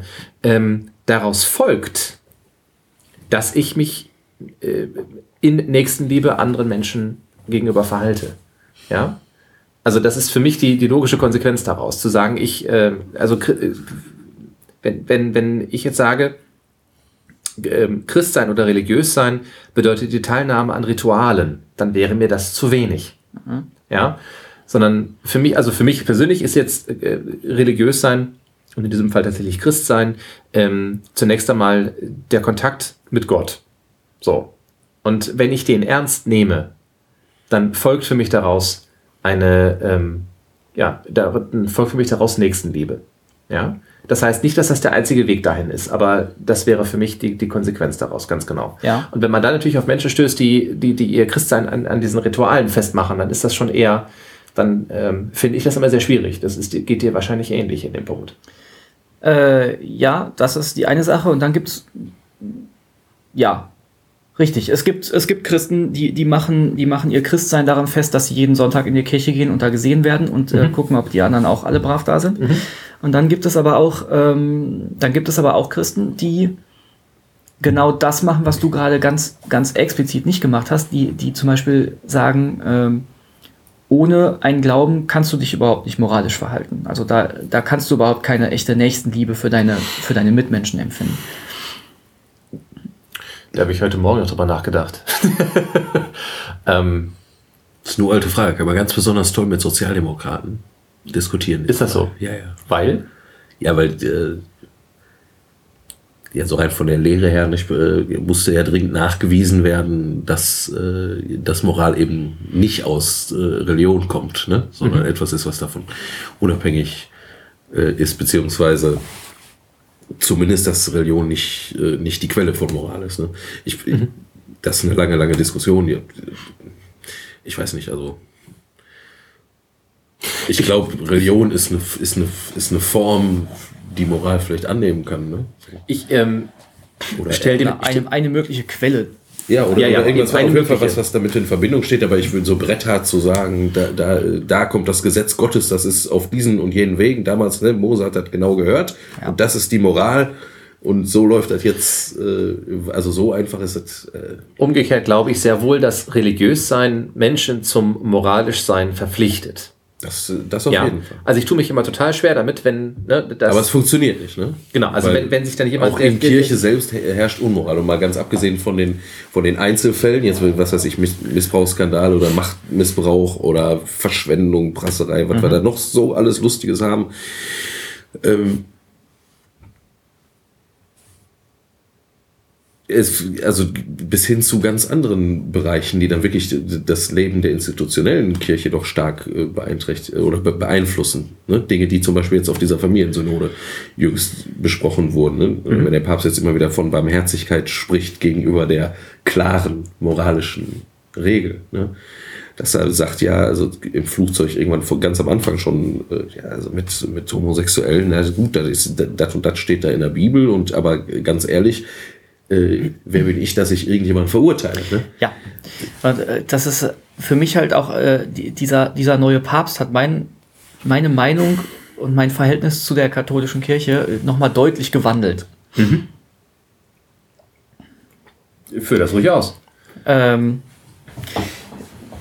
ich, ja, äh, da kann ich jetzt eigentlich nicht, nicht viel Neues zu sagen. Ähm, der gute Mann ist, der denkt, äh, habe ich das Gefühl, erheblich differenzierter und erheblich ähm, nachsichtiger als seine zwei äh, Vorgänger. Also wenn, wenn an der, an der katholischen Kirche hat mich oft gestört, das, was mich jetzt auch an, da an Dawkins gestört hat, nämlich äh, ein, so eine gewisse äh, Gnadenlosigkeit gegenüber allem, jedem, der anders denkt. Und ähm, er macht das nicht. Ganz gezielt und bewusst entscheidet er sich dafür ähm, und, und verpflichtet auch seine Kirche darauf, ähm, Menschen, die den, äh, dem, dem relativ starren Wort der Bibel nicht entsprechen, wie man sich, wie man so sein sollte, ähm, mit Nachsicht entgegenzutreten und zu sagen, ähm, nur weil irgendwo im Alten Testament steht, dass Homosexualität eine Sünde sei, ähm, kann ich niemanden verurteilen, wenn er einfach so ist. Denn Gott hat ihn so erschaffen. Das macht ihn unheimlich sympathisch und ähm, das macht, das macht natürlich auch die Kirche, die er anführt, für mich wieder deutlich sympathischer, weil sie einfach toleranter wird. An der Stelle, du hast schon zwei, dreimal die Rede von, von alttestamentarisch und also alttestamentarisch hast du auf jeden Fall mehr als zweimal gesagt, glaube ich. Das kann und sein. wenn ich dich richtig verstanden habe, dann verbindest du damit eben zum Beispiel die, also die Gnadenlosigkeit aus. So? Richtig. Zum Beispiel. Ja. Ähm, der, ich liebe das Alte Testament, also äh, ganz dolle, ne? richtig äh, krass. Also ich denke immer erst äh, an Alte Testament, ich denke, also bevor ich dann. Das ist, Also ich, übrigens, ist übrigens nebenbei, Klammer auf, äh, ne, der, der, der Grund, warum ich der festen Überzeugung bin, dass eigentlich nicht ich ähm, in unserem Podcast, in dem ich halt auch mit drin sitze, also dem Troja Alert, sitzen sollte, sondern Florian, weil wir gehen da die alttestamentlichen Texte durch ähm, und besprechen die. Und da denke ich immer noch, dass, dass du eigentlich der größte Experte wärst. Aber das nur am Rande. Experte würde ich jetzt nur sicher nicht sagen, aber also zumindest äh, äh, interessierter Fastleihe. Ja. Ähm, was ich jetzt bei der Gelegenheit gerne dir sagen wollte, ist, ich glaube nicht, dass man das machen kann mit äh, Altes Testament. Da war alles, ne, der, der, also der, der scharfe Richter, Gott, ne, der ne, die Guten ins Töpfchen, und so weiter. Ähm, Und im Neuen Testament ist dann, ist dann ne, der Gott der Liebe und das, was man so kennt, sondern, also ich glaube, also man kann das Neue Testament überhaupt gar nicht, wirklich überhaupt gar nicht verstehen, ohne, ähm, ohne den gesamten Korpus des Alten Testaments irgendwie, zumindest wenigstens mitzudenken. Man muss das nicht alles kennen, aber also man muss es zumindest mitdenken, einfach schon allein deswegen, weil es, weil das Neue Testament komplett voll ist mit Anspielungen ähm, und Querverweisen aufs Alte Testament. Und dann eine Sache zur Bibel als Ganzer. Ich glaube nicht, dass da die, dass da eine reine Lehre drin ist. Das ist gerade, gerade, gerade nicht der Punkt, sondern, und das sieht man im Alten Testament fast noch besser als wie am Neuen, es ist äh, vielstimmig und vielfältig und es gibt nicht ein Gottesbild im Alten Testament und ein Gottesbild im Neuen Testament. Das kann man, das hat man vielleicht gerne mal so gesehen, das kann man Ja. auch gerne so behaupten, aber Klar. dann kann man darüber diskutieren und da muss man ja auch die Quellen beifügen und da kommt man sehr schnell Internet, dass man das, äh, also dass das irgendwie aufs, aufs Glatteis führt. Also viele, äh, ne, es gibt super viele ähm, ähm, Stellen im Alten Testament, die im Grunde ganz stark auf Barmherzigkeit gehen oder so. Also bei den Propheten und im Psalm ganz eindeutig eine Barmherzigkeit will ich und keine Opfer. Wobei das Opfer jetzt, Klammer auf, steht für den rechten Kult, ne? Also für wie man das so macht, ne? Man muss also äh, am Morgen, weiß ich nicht, zwei Turteltauben und, und in diesem Fall in der Familie, also richtig so, wie, wie man das quasi auch dann äh, aus anderen Religionen kennt, auch meinetwegen aus der katholischen kennt, dass es für gewisse Gelegenheiten gewisse Regeln gibt und da hält man sich dran und dann ist alles in Ordnung und so. Und da, da warnt schon das Alte Testament immer und immer wieder davor und sagt, also ne, versteigt euch, glaubt nicht, dass äh, das alles in, in den Regeln und wie man sich daran hält liegt, sondern es, es geht eigentlich immer um die Einzelfälle und um eine Barmherzigkeit im Einzelfall. das nur dazu, weil mich das persönlich, so- merkst du selber nicht, das äh, Ja. regt mich so ein bisschen ja. auf. Ja, Entschuldigung, danke. Wie kamen wir da jetzt drauf? Wir laufen heute ganz schön viele Schleifen. Achso, ja, wir waren beim Papst und der Barmherzigkeit. Genau, Und so. dass die Kirche tatsächlich, zumindest in deinen Augen, jetzt plötzlich ein anderes Gesicht kriegt damit. Ja, ist richtig. So. Ja, das scheint eine Wahrnehmung zu sein, die, die, die also die habe ich auch. Ja. Und äh, viele andere Leute, glaube ich, auch, die zumindest reden und schreiben sie so. Bei Franziskus nehme ich ähm, primär wahr, dass er äh, die Lehre von der armen Kirche zumindest ernst zu meinen scheint. Und dass er offenbar tatsächlich wirklich Barmherzigkeit auch vorleben will. Ne? Also irgendwie scheint er zu meinen, ich hoffe zumindest, dass das auch immer konsequent so ist, ähm, dass er das vorleben sollte, was er predigt. Und das ist ja schon etwas, das ist ja ein Anspruch, der ist schon echt hoch. Der ist wirklich, wirklich hoch. Ne? Also, äh, wenn, wenn, wenn man sich immer so, also ich glaube, ich habe selber auch keine Kinder, aber ich stelle mir immer vor, dass wenn alle Eltern versuchen wollten, das, was sie ihren Kindern beizubringen, nicht lügen, auch in ihrem Leben konsequent umzusetzen, dann kommen sie ziemlich schnell an die Grenzen der Realität. Und ähm, ich glaube, er hat tatsächlich den Anspruch, das auch zu leben, was er sagt. Weswegen er ja auch relativ ungefiltert Dinge sagt. Ne? Ja. Und ich glaube auch, dass seine Redenschreiber ganz gerne mal Amok laufen und im, im Dreieck springen, weil er ja diese Reden dann nimmt, sehr sorgfältig sortiert und dann zur Seite legt, um irgendwas zu sagen, was ihm gerade im Kopf herumgeht. Und ähm, das ist, das geht manchmal tierisch nach hinten los, das haben wir gesehen. Das kann aber auch unglaublich, äh, unglaublich inspirierend sein. Das ist in der Tat recht beeindruckend, in der Tat. Ja, und, man, man muss halt dann auch sehen, dass er da gerade kein Politiker ist, der jedes Wort auf die Goldwaage legt. Ja. Und dementsprechend sollte man dann auch nicht jedes seiner Worte auf die Goldwaage legen. Und ähm, Vermutlich nicht, nein. Aber sogar als Politiker ist er einfach nur brillant. Äh, Entschuldigung, ich habe äh, neulich was gesehen, irgendwie 10. November oder so, da war der, glaube ich, hat Prato besucht. Ich weiß nicht, ob das jemand mitbekommen hat. War, gab so so im Internet oder Fernsehen hier und da so ein bisschen. Prato ist irgendwie so eine äh, Kleinstadt, die ist äh, in Italien. Äh, Da wird äh, Mode fabriziert. Da gibt es also eine äh, Bekleidungsfabrik oder Taschenfabrik neben der anderen. Und ähm, da gibt es endlos viele, also mehrere tausend oder zehntausend ähm, chinesische Gastarbeiter, das sind chinesische Unternehmen, die da sind. Und das ist da, ähm, der hat das besucht und hat äh, darauf äh, hin, äh, abgezielt und hingewiesen, dass die Leute da hinkommen, da zu arbeiten und dass da äh, nichts ist, also weder mit Mindestlohn, den, über den in Europa zumindest mal gesprochen wird, ähm, noch sonst etwas mit Menschenrechte, Würde, dringendste Tralala und so weiter. Also er hat es tatsächlich geschafft, ähm, die Themen Menschenrechte und China äh, zusammenzubringen. Und der größte Knaller dabei, in meinen Augen, äh, er hat gezeigt, dass das nicht in China ist, wo die Menschenrechte an den Chinesen missachtet werden, sondern vor der eigenen Haustür in Italien. So, ne? Und das würde ich mal sagen, das ist, äh, das, äh, also den Politiker möchte ich sehen, der sowas hinkriegt. Ne? Also überhaupt allein schon China und Menschenrechte in einen Kontext zu bringen Ja. und am Laufen zu halten. Das ist schon, also da war ich tief beeindruckt, da dachte ich mir, verdorcht nur eins, das war wirklich sehr, sehr schlau. Also ich kann das nur, das, wir verlinken das entsprechend hier. Ja, natürlich, das machen wir immer. Prato-Besuch, weil ich das schon äh, Das machen wir immer. quite amusing fand. Ähm, ich hatte gerade einen Gedanken, dass das eine wunderbare Überleitung jetzt schon wäre zu einem, zu einem nächsten Themenkomplex. Ich habe den aber wieder vergessen. Ähm, doch, und zwar, genau, ich hatte nämlich was gefunden. Ein Artikel, der jetzt äh, vor zwei Tagen bei mir äh, reinflatterte. Und der sprach davon, dass Franziskus in Deutschland eine Erosion des katholischen Glaubens wahrnimmt Ja.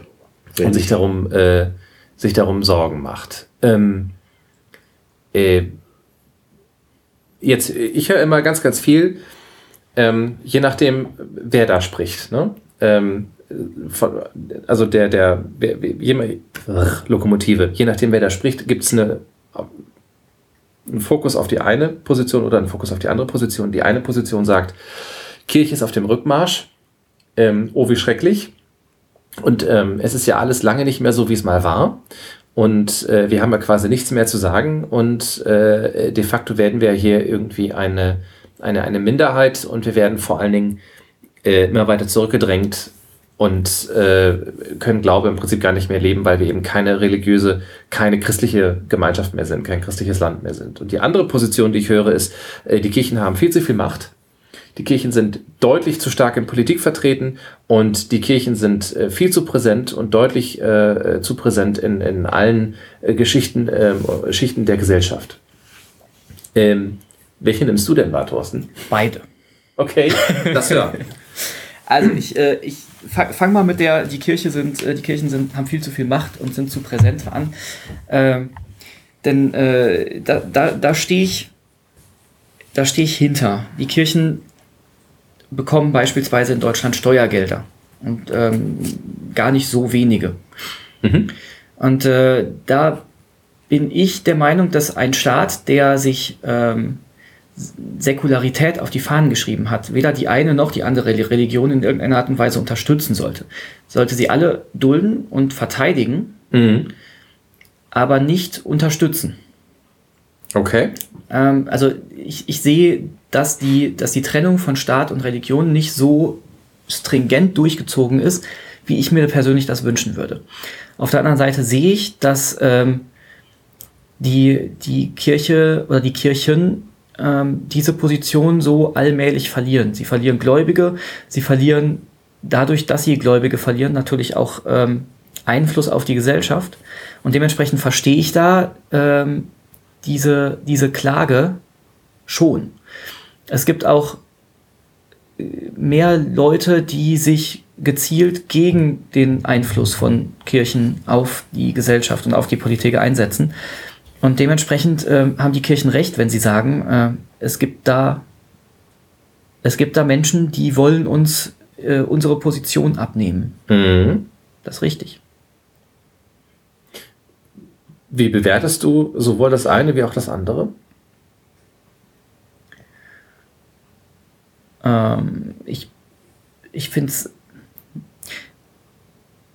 Ich, äh, ich fände eine, eine Stellung der Kirche oder der Kirchen oder Religion im Allgemeinen, das äh, müssen ja nicht nur christliche Kirchen sein, wir haben Mhm. ja auch einen äh, ganz erheblichen Anteil an äh, muslimischen Deutschen mittlerweile, ähm, dass der Staat die ungestörte Religionsausübung oder auch Ausübung von sonstigen Pflichten dieser Religionsgemeinschaften gewähren, gewährleisten muss. Und gewährleisten muss, dass die, ähm, sag mal, unbedroht und äh, unzensiert ihre Meinung oder und, und ihr ähm, religiöses Leben in Deutschland durchführen können. Aber ähm, ich, finde es eigentlich richtig, dass ähm, Kirchen für ihr Personal selber bezahlen müssen. Ich sehe allerdings auch nicht so genau, wie sie das tun sollen ohne Kirchensteuer.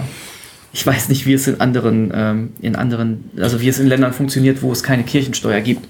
Ist es natürlich ein Finanzierungsproblem und äh, ich als Nicht-Christ sage, finde, es wäre schade, wenn die Kirche ähm, aufgrund von, von Schwierigkeiten, sich zu finanzieren, ihr Engagement deutlich zurückfahren müsste und sagen müsste, wir müssen Kirchen schließen, wir müssen äh, Einrichtungen schließen, die, die Kirchen ähm, Das ist kein Konjunktiv angebracht. ja, Nee, leider nicht. Das ist richtig, ja.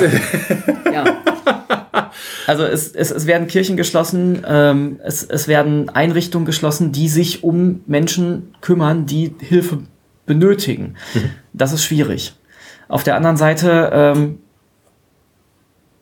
bin ich der Meinung, dass diese Hilfe in dem Moment dann vom Staat übernommen werden muss. Also wenn, wenn der Staat den Kirchen weniger Geld zur Verfügung stellt, während die Kirchen ihm, ihm gerade einen Teil der Aufgaben abnehmen, die er eigentlich selber äh, organisieren müsste, dann muss der Staat an der Stelle das Geld an anderer Stelle einsetzen und sich darum kümmern, dass diese Hilfe weiterhin zur Verfügung steht. Das ist ja genau der Grund, warum der Staat das nicht möchte.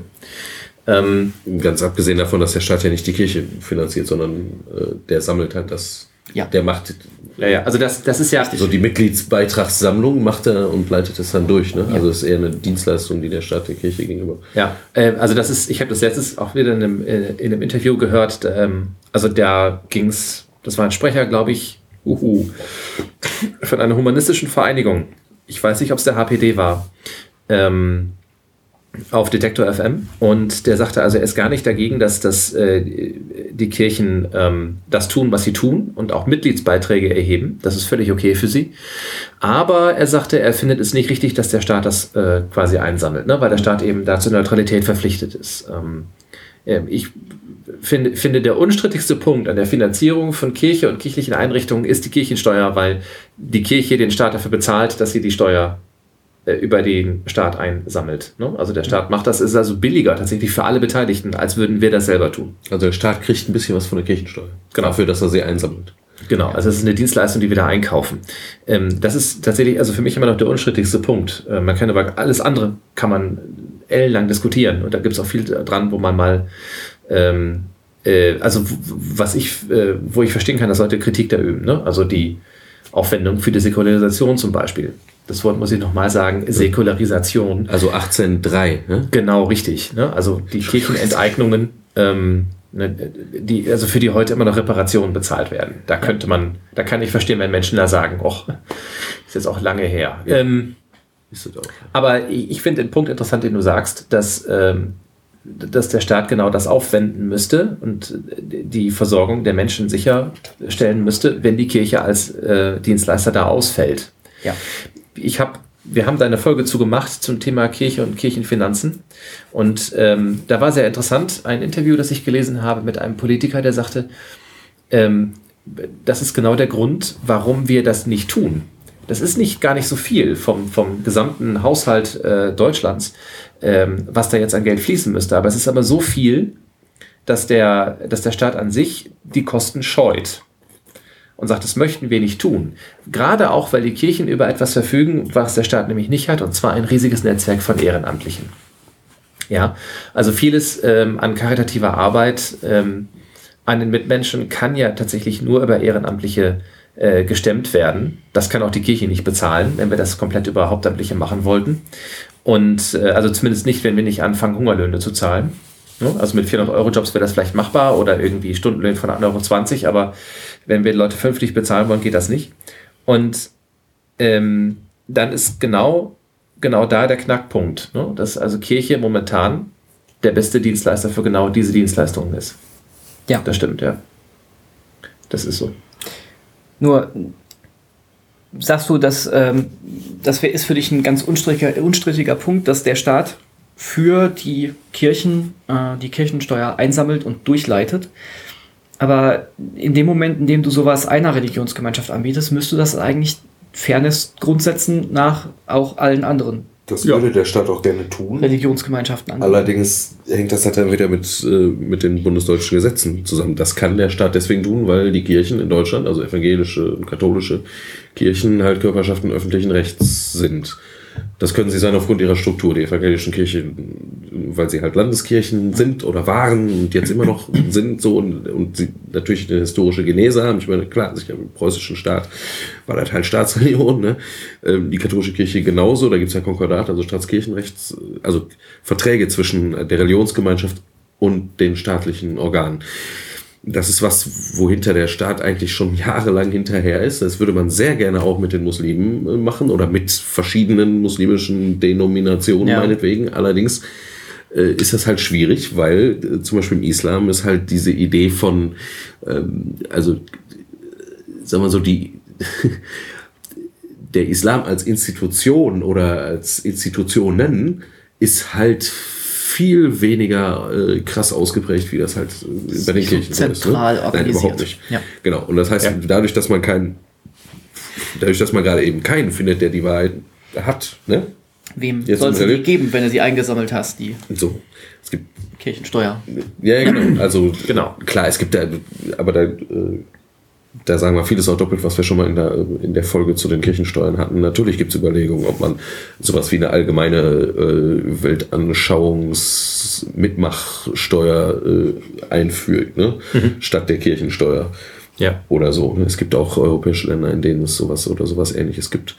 Das einfachste wäre es tatsächlich, wenn, wenn es sowas wie einen deutschen Islam gäbe oder diverse deutsche Islame, mit denen man halt solche äh, Konkordate quasi machen kann, dann wäre es auch kein Problem mehr, äh, die, Kirchensteuer auf äh, äh, den Islam auszubreiten. Ich weiß gerade gar nicht, wie das mit dem Judentum ist, aber ich meine, da gibt es ähnliche Sachen. Da bin ich überfragt. Ich weiß das maximal für die Altkatholiken, dass Ja. die halt, die gelten als, als, äh, als katholische Kirche de facto, obwohl sie eigentlich äh, Schismatiker sind. Ja. Und äh, die werden ganz normal von der Kirchensteuer mit Echt? berücksichtigt. Ja, ja. Crazy. Da wechselt, also wenn du, wenn du Altkatholik wirst, dann äh, wechselt einfach nur auf deinem ähm, Steht Ausweis. nicht mehr Rk, sondern Ak. Genau. Ja. Und äh, dann wird ganz normal, wird da die Kirchensteuer abgeführt. Das ist ganz normal. Ja, So wie bei anderen anderen auch. Das heißt, man braucht eigentlich nur einen Ansprechpartner und dann Ja, das, kann das der auch Staat braucht nur einen. Ansprechpartner. Der Staat braucht einen ja. Ansprechpartner. Ja. Ja. Der natürlich auch sicherstellt, dass dann das Geld nicht irgendwo. Ne? So Ja. Genau, richtig.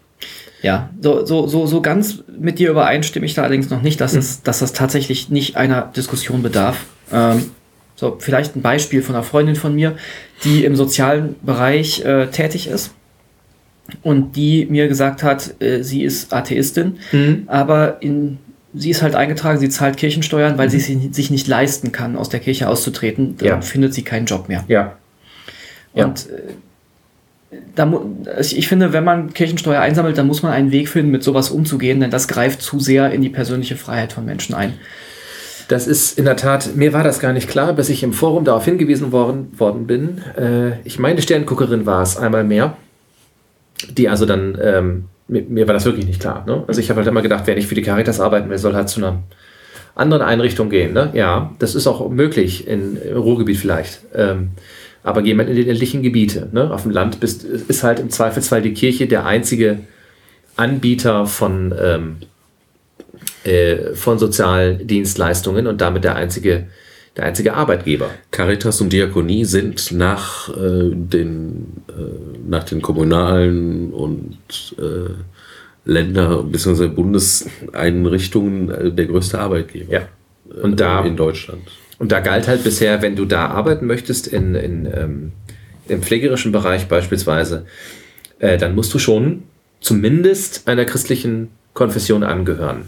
Ich glaube, katholisch wollte die Caritas nicht unbedingt haben, wenn es gar nicht anders das geht. geht. auch gar nicht mehr. Also ich habe in Caritasheim viele auch praktizierende Muslime unter den Pflegerinnen äh, Ja. getroffen. Also das geht schon, das muss irgendwie möglich sein. Ne? Aber klar, Ja. also Tatsächlich ist da aber auch äh, gerade jetzt, ich glaube vor einem Monat oder zwei, eine Reform des, äh, des Arbeitsrechts durchgekommen. die für viele deutsche Bistümer gilt, aber nicht für alle. Genau. Also äh, äh, da wurde festgestellt, also das haben nicht jetzt insbesondere die süddeutschen Bistümer. nicht so gerne mitgemacht, ne? Das ist, äh, ja. erwartungsgemäß. ähm, aber viele andere schon, die haben halt diese Novellierung der, der, der kirchlichen Arbeits- und Vergütungsordnung äh, mitgetragen, äh, Bischöfe, Bistümer, und sagen halt, okay, also wo es früher noch einen Automatismus gab, dass zum Beispiel bei, bei Scheidung und Wiederheirat äh, der Chefarzt der katholischen Klinik zu entlassen ist, ähm, äh, gibt es jetzt zumindest diesen Automatismus nicht mehr und es soll Einzelfallentscheidungen geben und so weiter und so fort. Das hört sich erstmal nach wenig an, aber in der Praxis ähm, äh, wird das, glaube ich, einen gewaltigen Eindruck äh, hinterlassen. Ne? Weil also so, allein weil dieser Automatismus, wenn du dich, wenn du dich so und so verhältst, dann kriegst du den Tritt. Also das zumindest ist schon mal dahin. Also in, nicht überall, ne? aber äh, hier und da Das schon. ist schon mal eine Bewegung in eine richtige Richtung. Zumindest in eine Richtung, die sogar du äh, richtig nennen Ja, kannst. das ist richtig. Ja. Ja, genau. Richtig. Ja. Ja, es gibt so viel, was man noch bequatschen könnte. Und ausgegangen sind wir von, von dem, was, was dir in deinem Leben passiert. Ne? Richtig. An, an der Stelle. Ich finde das unheimlich spannend. Ich bin auch sehr, sehr dankbar, dass du da bist und das hier mit uns bequatscht. Ne? So eine Gelegenheit haben wir jetzt also mehr. Also nicht so oft. Äh, genau. Wandern wir mal ohne Überleitung weiter zum nächsten? Vielleicht noch ein, eins habe ich noch. Gerne. So vielleicht so für, für die nähere Zukunft. Äh, wir ziehen jetzt im Dezember nach Frankfurt. Und ich denke, etwas, was wir da äh, machen werden, ganz schnell, ist uns eine, äh, eine Kirche suchen, eine Gemeinde suchen. Und ähm, da werde ich dann auch wieder mit hingehen. Ich bin gespannt drauf. Also komm. Das klingt ehrlich gesagt nach einer zweiten Folge mit dir. Wir kommen dann nach Frankfurt und nehmen die altkatholische Priesterin, die wir da zufällig kennen. Ja, genau, wir kennen nämlich eine. Die nehmen wir dann direkt dazu. Genau, richtig. Gucken wir mal. Ihr seid herzlich eingeladen. Also wir, Ja. haben, wir haben ein Gästezimmer. ja, das, ist, doch, das ist schon mal super. Klasse. Das ist schon mal genial. danke für die Einladung. Genau. Ähm, Flo, guck doch mal auf unseren schlauen Zettel, weil wir haben ja einen schlauen Zettel. Wie spät ist das eigentlich? Jetzt ist es äh, Viertel vor neun. Meine Fresse. Ja, ähm. Ja, wir hatten tatsächlich noch ein weiteres Thema auf dem, auf dem Schirm. Ähm, Der Moment, wo wir hier sitzen und äh, diese Aufnahme machen, das ist äh, Sonntag, also in, in der Der ersten, 22. November. also äh, knapp eine Woche äh, nach den Anschlägen, die in Paris passiert sind und die ja seitdem äh, in aller Munde und in allen Blättern und auf allen Internetseiten äh, sind. Ich denke schon, dass das irgendwie was verändert. Das sieht man jetzt auch, wie Politiker sich dazu äußern und so weiter. Ähm, wir dachten uns, da kommen wir nicht ganz drum herum. Also Ja, jetzt natürlich nicht die 20. Gruppe sein, die da ihren Senf dazu gibt, das vielleicht nicht. Aber dennoch kann man das auch nicht äh, einfach mal so äh, nicht erwähnen. Dachten wir uns, wenn ich das. Genau, das ist richtig. Ähm, ich kann das unterstreichen, was Flo sagte. Ne? Es ist ja, bei, gerade bei, sol bei solchen Themen ist es ja ganz gerne mal so, dass da irgendwie ähm, alles gesagt wird, aber weil es noch nicht von jedem gesagt wurde, äh, redet halt jeder dazu. Ähm, das würden wir gerne vermeiden. Deswegen äh, was ganz Konkretes. Und zwar ein konkretes Erlebnis, was ich heute Morgen gemacht habe. Heute Morgen war in der Kirche, wo ich arbeite, äh, natürlich wie immer äh, die Messe zum Sonntag. Und heute war ein bisschen was Besonderes, weil wir Besuch hatten. Da stand ein riesig fetter Ü-Wagen des Westdeutschen Rundfunks bei uns auf dem Hof. Ähm, denn die haben die Messe übertragen. Der lief also irgendwie auf WDR 5 und, und in der Info und in Berlin, glaube ich, sogar auch. Ähm, also live. So. Und äh, ich war vorher in meiner Sakristei, äh, gefragt, ob da alles wieder so ist, ob ich noch irgendwie was helfen kann und so. Und äh, dann lief aber alles, war das klar, sicher, ne? Alles nach Sendeplan und alles als minutiös geplant, alles, da kann eigentlich nicht viel schief gehen. Und da habe ich nur so mit einem halben Ohr gehört, wie äh, da irgendwie noch so ein Gespräch mit der Lektorin stattfand. Nee, bitte kratzt mich jetzt nicht, Katze. Dankeschön. Ähm, und da wurde gesagt, wurde eine Fürbitte äh, noch äh, geändert. Ähm, ich wusste jetzt nicht welche, aber dann bin ich halt in die Kirche gegangen, habe mich in die Bank gesetzt, habe die Messe mitgefeiert und dann kam es zu den Fürbitten und ähm, da wusste ich dann plötzlich ganz genau, welche Fürbitte dann noch dazugenommen wurde und die gingen in etwa so. Ne? Äh, und lasst uns auch beten für die Täter und die Opfer des Terrors in Paris und an anderen Orten in, in der Welt natürlich. Äh, klar, jetzt war es ja in Mali und, und sonst wo. Ist sowieso eigentlich jeden Tag immer irgendwo irgendwas. Also was mich da, äh, äh, da muss ich doch kurz äh, innehalten und dachte mir, meine Güte, jetzt haben wir es wirklich explizit und auch noch äh, über den Radiosender äh, oder die Radiosender, die angeblich da also 20.000 Zuhörer dann äh, hatten, ist aber haben wir jetzt explizit ähm, für die Täter, also die, die Terroristen gebetet. So, also für die, sozusagen äh, Gottes Beistand für die erbeten. So. Äh, jetzt ist ja für mich als äh, Christ jetzt nicht so das Problem, denn also für die Feinde zu beten und nicht um ihre Vernichtung, das entspricht mehr oder weniger äh, dem, was, was Jesus seinen Freundinnen und Freunden damals irgendwie auch so vorgeschlagen hat, jedenfalls nach allem, was wir wissen. Ähm, aber ich, ich könnte mir vorstellen, dass gerade nach dem, was jetzt gerade auch sonst so, also was viele Politiker sagen, was sonst so in den Medien ist, in den Talkrunden, und ganz besonders natürlich, was irgendwie auf Twitter oder ähnlichen Plattformen so abgeht. Ähm, also da lese ich doch sehr viel äh, Revanchismus und ich habe auch Leute gehört, das Einzige, was jetzt bei diesen Leuten hilft, ist also dahin und die 45er äh, und abdrücken. Oder so, so habe ich auch schon gehört und so. Und da würde ich mal sagen, ist jetzt also für die, für die Terroristen zu beten, ist ja dann schon mal eine Hausnummer. Ich weiß nicht, ob das irgendwie jetzt mehrheitsfähig wäre in Deutschland. Das wäre eine Frage, die ich wirklich gerne klären wüsste, würde, aber ich wüsste jetzt nicht, äh, warum. Äh, nee, wüsste jetzt nicht, wie äh, ich die klären kann. Ne? Ob das mehrheitsfähig wäre, für die, für die Terroristen zu beten. Äh, In Deutschland, ja. Ja. gerade.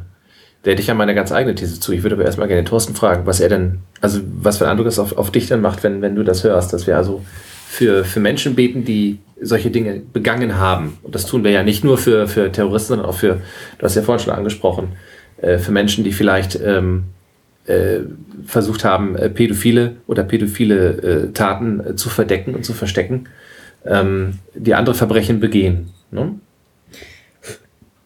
Ja, da ich, äh, da ich ja jetzt nicht ohne Religion aufgewachsen bin, kann ich das einsortieren und ähm, weiß, dass das daher kommt, dass ähm, Gott alle Menschen liebt und dass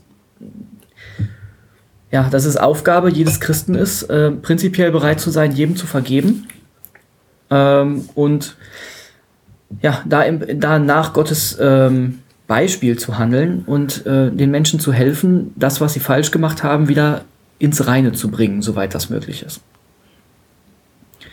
Äh, ich finde das auch überhaupt nicht verwerflich. Ähm, diese Täter haben was Furchtbares gemacht. Ähm, das kommt aber auch nicht aus dem, aus dem Nichts. Die haben sich ja nicht ähm, ohne irgendeinen äh, Unterbau oder irgendeine Radikalisierung hingestellt und gesagt, oh, heute gehen wir nach Paris und verbreiten mal so richtig Terror, sondern die hatten ein Ziel dahinter. Die wurden ähm, indoktriniert, die haben in einer Gesellschaft gelebt oder in, in einer Gemeinschaft gelebt, in der äh, das, das Töten oder das Terrorisieren von möglichst vielen Gegnern äh, etwas Gutes ist und hoch im Kurs steht. Und ähm, genau, äh, genau das wollen wir ja nicht machen. Also das wollen wir nie, nicht nur wir als, als äh, Christen, sondern wir als äh,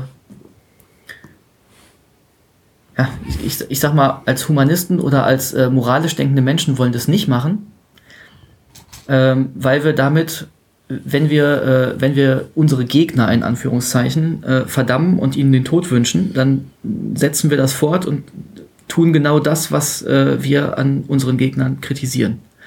Natürlich war das falsch, natürlich ist das furchtbar, Menschen umzubringen, aber für die Täter zu beten, sei es für sei es ähm, oder zu hoffen für einen nicht religiösen Menschen, dass sie, ähm, so sie denn überlebt haben, äh, einsehen, dass das falsch war und so sie nicht überlebt haben und man religiös ist, für ihre Seele ähm, zu beten, das finde ich sogar absolut richtig. Ja. Machte das jetzt Sinn, was ich äh, versucht habe, darüber zu bringen? Ich habe das, ich habe das schon verstanden. Also was ich jetzt vor allem gehört habe, war, also weiß ich nicht, ob ich es verstanden habe, aber ich habe was verstanden.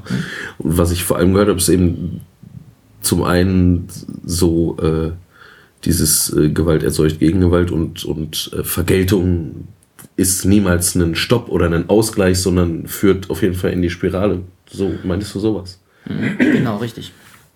Tatsächlich ähm, habe ich genau diese zwei Pole wahrgenommen, ne? also primär auf Twitter und auf, auf Facebook.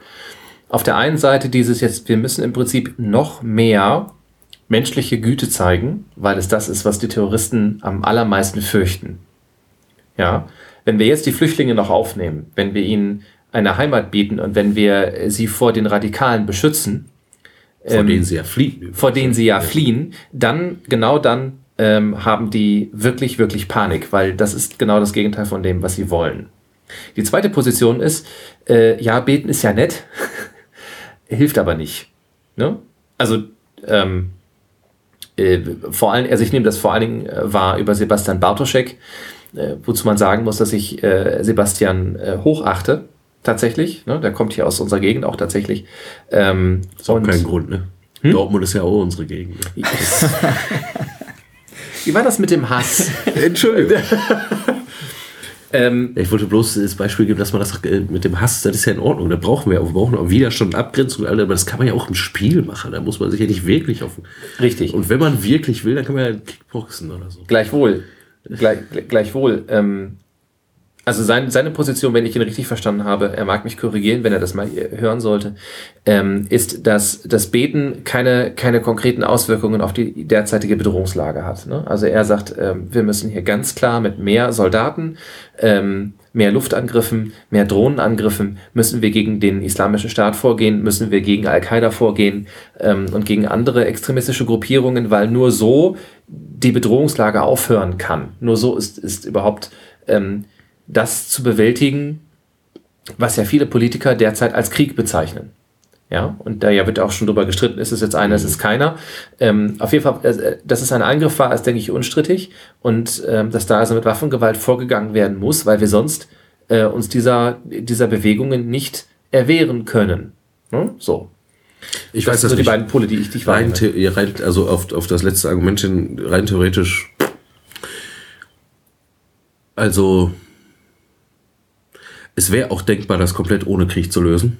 Man müsste halt hoffen und glauben, dass man hier noch mit ein paar Menschen mehr äh, äh, klar käme. Dann könnte man wirklich alle Kanäle aufmachen. Jeder, der gerne hier hinkommen möchte, könnte hier hinkommen und äh, die paar Irren, die einen islamischen, äh, islamistischen äh, Staat haben wollen, können ja dann da bleiben, bis es ihnen zu blöd wird. Ähm, wäre auch eine Überlegung wert, aber so weit kommt man ja irgendwie nicht, ne? Auch wegen Realien oder so, wegen der Realpolitik. Ich weiß es nicht. Ich, ich weiß nicht. Ich glaube, Beten verändert schon was, also nicht, weil Gott dann kommt und alles gut macht, aber weil, äh, weil die Vorstellung ne, von Barmherzigkeit und von Gott äh, dann in uns kommt und wir dann vielleicht was gut machen. So. Als Ganze, ganz abgesehen davon, dass ich glaube, dass, äh, dass viele der Probleme ist ja nicht so, dass jetzt plötzlich da äh, irgendwelche Radikalen äh, aufstehen äh, und an die Macht kommen, einfach nur mit ihrer äh, wirren religiösen Idee. Das hat ja auch einfach ganz handfeste historische und vor allem wirtschaftsgeschichtliche Hintergründe, ganz offenkundig. Also ich habe diverse Radiodiskussionssendungen, wo Hörer sich melden durften, verfolgt über die letzten Tage. Und natürlich war das immer wieder auch Thema und es waren nicht wenig Wortmeldungen. Es würde mich mal interessieren, wie das auf Twitter oder so aussieht dazu, die gesagt haben, also ja, äh, klar ist das alles schrecklich und natürlich muss man irgendwie diesen Leuten auch begegnen, also jetzt äh, ne, den Radikalen, aber äh, irgendwie ist das ja auch ein hausgemachtes Problem. Ne? Also das ist ja irgendwie auch, der Silvester ist ja nicht ganz unschuldig daran, dass das jetzt da so ist. Und wenn man dann irgendwie 50 Jahre, 100 Jahre, 150 Jahre, 200, 250 Jahre zurückguckt und sich anguckt, äh, was ähm, die Vorgängerstaaten der Staaten, die wir heute hier bewohnen, ne, äh, in der Eu äh, Europäischen Union, also was sie so an, an Kolonialgeschichte, wie die sich verhalten haben und dass es letztlich doch immer um, um, ne, um, um den eigenen Vorteil geht und um strategische Überlegungen und eben nicht die Idee, wie kommen wir global gut miteinander klar. So, darum ist es nie gegangen, der, bislang nicht. Ne? Das wäre jetzt vielleicht so, jetzt, jetzt zwingen wir uns selber da, oder die Welt zwingt uns dazu, dass wir endlich mal diese Frage stellen. Nicht wie, ne, wie kann ich, wie können wir als Nation oder wir als Kontinent irgendwie jetzt gut durchs Leben kommen und auch das Überleben unserer Nachkommen sichern, sondern wie kommen wir überhaupt auf dem ganzen Planeten miteinander klar? So, das ist halt auch eine neue Frage, die hat sich ja noch keiner gestellt. Und bislang haben alle auf ihren eigenen Vorteil gedacht. Und das ist kein Wunder, dass, äh, dass irgendwer dabei ins Hintertreffen gerät und irgendwann einfach schrecklich Rache nimmt für Jahrzehnte und jahrhundertelange äh, Ausbeutung und Missbrauch. So. Also ich ähm, äh, bin mir bei der Frage, wie man mit konkreten Angriffen äh, des islamistischen Staates, ich finde übrigens dieses Wording sehr nett, weil es die Sache im Kern trifft, auch wenn die sich anderen Die nennen. nennen sich halt gerne selber islamischer Staat, aber das, das, die, das diffamiert natürlich die ganze Religion wieder. Genau. Also ne, ich bleibe da gerne bei, beim islamistischen Staat. Ähm, wie man jetzt konkret mit einer Bedrohungslage durch diese Vereinigung umgeht, ist mir auch noch nicht, ähm, auch noch nicht deutlich. Ähm, ich tendiere tatsächlich dazu zu sagen, da werden wir um Waffengewalt vermutlich nicht herumkommen. Ja, ähm, du kannst Attentäter, wenn du Glück hast, vorher festnehmen, was auch nochmal die spannende Frage nach Überwachungsstaat aufgreift. Derzeit, ähm, wann war es? Letzte, letzte Woche Donnerstag hat Frankreich äh, den Ausnahmezustand um drei Monate äh, verlängert. Ja. Und äh, mit Blick auf die deutsche Geschichte bin ich bei Ausnahmezuständen oder eben äh, Ermächtigung, nee, Ermächtigungsgesetzen nicht, aber diese, wie hießen sie denn damals? Helfen wir noch mal gerade eben. Notstandsgesetze, so rum. Ja. Ja, bin ich bei Notstandsgesetzen äh, immer sehr, sehr skeptisch und sehr, sehr vorsichtig. Äh, wenn man die französischen Medien übrigens verfolgt, also Le Monde ist bei mir in der Twitter-Timeline, äh, mein Französisch ist nicht mehr ganz so gut, wie es mal war, aber da ist schon, schon sehr dieses, ähm, da müssen wir aufpassen, wo der nächste Angriff herkommt, da müssen wir uns schützen. Ne? Also es ist alles schon, schon sehr düster gezeichnet. Ne? Das, das nehme ich halt wahr. Ähm, also ich glaube tatsächlich, dass, dass wenn es darum geht zu gucken, wie gehen wir mit einem, mit einem konzentrierten Angriff um, wie gehen wir mit, mit, äh, mit dem islamistischen Staat um, der jetzt in, in sagen wir mal, äh, dem Iran oder dem Irak äh, sein Unwesen treibt, ähm, da werden wir vermutlich um, um konzentrierte Militäraktionen nicht herumkommen. Ja, auch wenn wir jetzt schon, und das verstärkt äh, Flo so ein bisschen in seiner Position, sehen, dass das alles nicht so einfach ist. Ja, gerade im, im Irak, ähm, äh, da sehen wir ja, dass äh, also Türken gegen Kurden, Kurden gegen den IS, Putin gegen nahezu alle. Das ist alles Ja. nicht so einfach. ähm, äh, ähm, dann, äh, ne, das, das sehen wir ja, ne? auch in Syrien, das gleiche, das gleiche Spiel, ja, auch wieder Kurden, Putin, Assad, die da irgendwie alle dabei sind. Also das, das macht die ganze Sache äh, tatsächlich nicht einfach. Auf der anderen Seite äh, finde ich, müssen wir diese Position. Ähm, machst du die Zwischentür auch zu? Jawohl. Super. Dann kann Flo nämlich gleich wiederkommen und wir hören die, Klo, die Klospülung nicht. Ähm, das, war die, Tür. Zwischentür. Genau. Ähm, und da müssen wir, da müssen wir einfach ganz klar sehen, ähm, das haben wir verbockt. Und der, der IS, das als letzter Satz, der rekrutiert sich ja. Das hast du ja gerade gesagt, die kommen ja nicht aus dem luftleeren Raum. Und äh, die, dieser Raum, in dem die sich rekrutieren, das ist ja, äh, das ist ja auf der einen Seite mangelnde Bildung, auf der zweiten Seite äh, mangelnde Perspektive. Dritte Armut. So.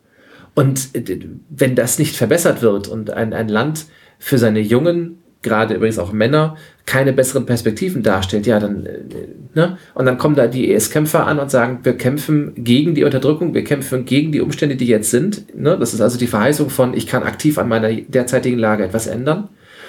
Und dann, so wie Al-Qaida das ja macht, wir bezahlen deiner Familie Geld, wenn du dich in die Luft sprengst. Ne? Und von diesen 72 Jungfrauen war da noch gar nicht die Rede. Also das ist dann, äh, da würde es mich, also die werden, solange die Länder da arm sind, werden die Nachschub ohne Ende finden. Ja, da gibt es, finde ich, noch einen ganz, ganz wesentlichen Punkt und der, da hake ich jetzt direkt an zwei, an zwei Stellen ein, in dem, Gerne. was du gerade gesagt hast. Gerne.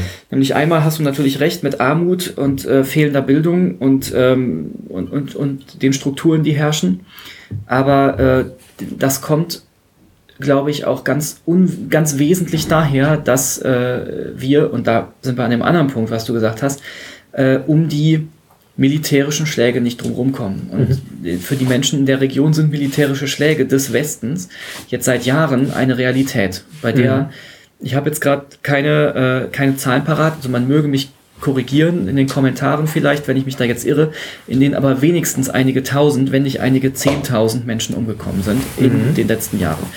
Und äh, für die Menschen da wird das genauso wahrgenommen, wie für uns jetzt der Terroranschlag in Paris wahrgenommen, äh, wie wir jetzt den, den Terroranschlag in Paris wahrnehmen, nämlich Ja.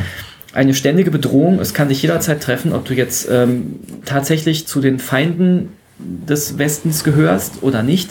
Du kannst auch einfach äh, innocent bystander sein und ähm, auf einmal kommt eine Hellfire-Rakete vom Himmel und legt das Haus, in dem du dich gerade oder neben dem du dich gerade befindest, in Schutt und Asche. Mhm. Und das, was wir jetzt in Paris einmal erlebt haben, das passiert im Nahen Osten seit Jahren, Fast alle täglich. paar Tage.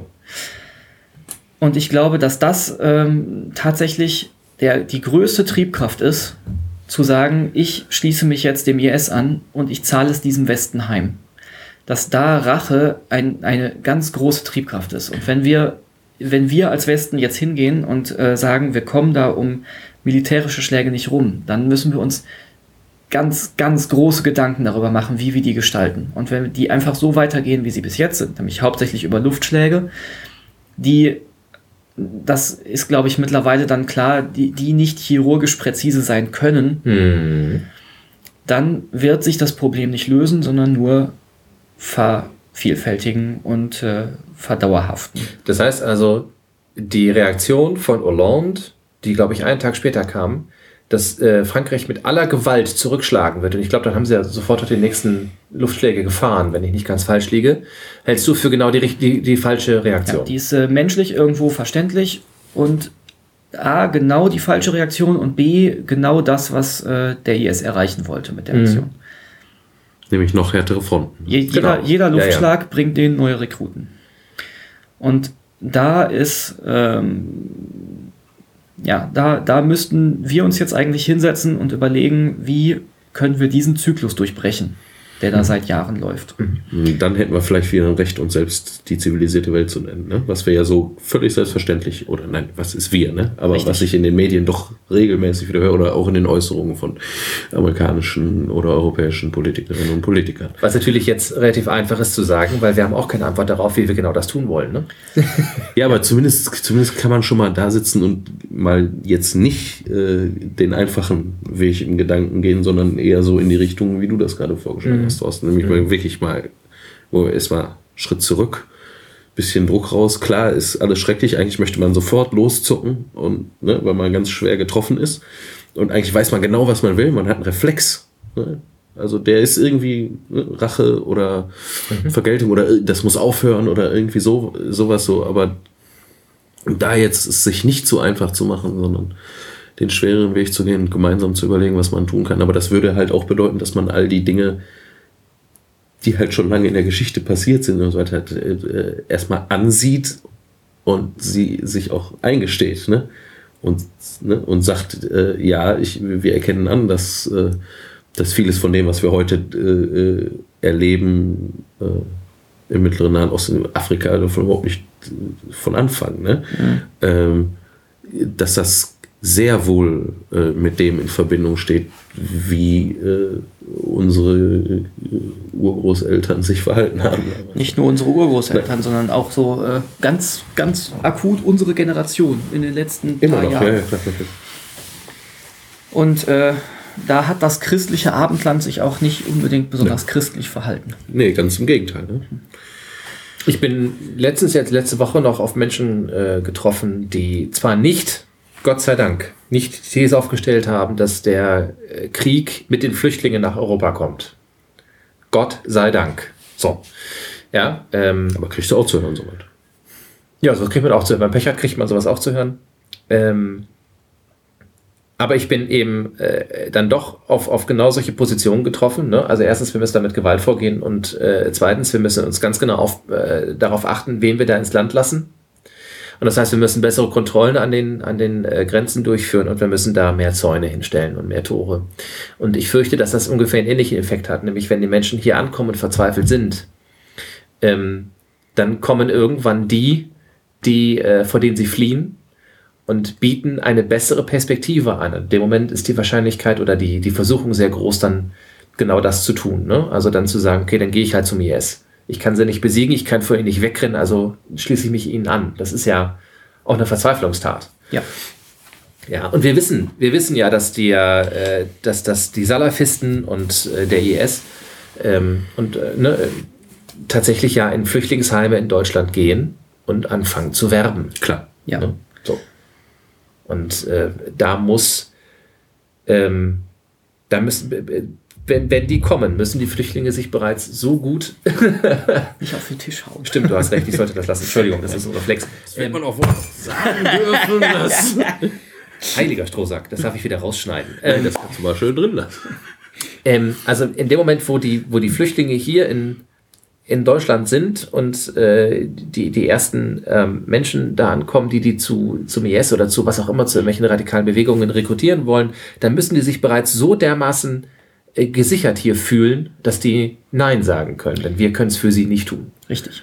Und genau das erreichen wir nicht durch mehr Kontrollen, mehr Repression oder es schwerer machen, sondern durch das genaue Gegenteil. Witzigerweise nur so als Randnotiz, ne? Äh, die fliehen auch nicht allzu selten aus Ländern, die sie als, äh, als erdrückend und unterdrückend erfahren haben, weil die ständig überwacht worden sind. Und jetzt führen wir hier äh, Überwachung ein. Das ist schon ein, ein gewisser paradoxer Schritt.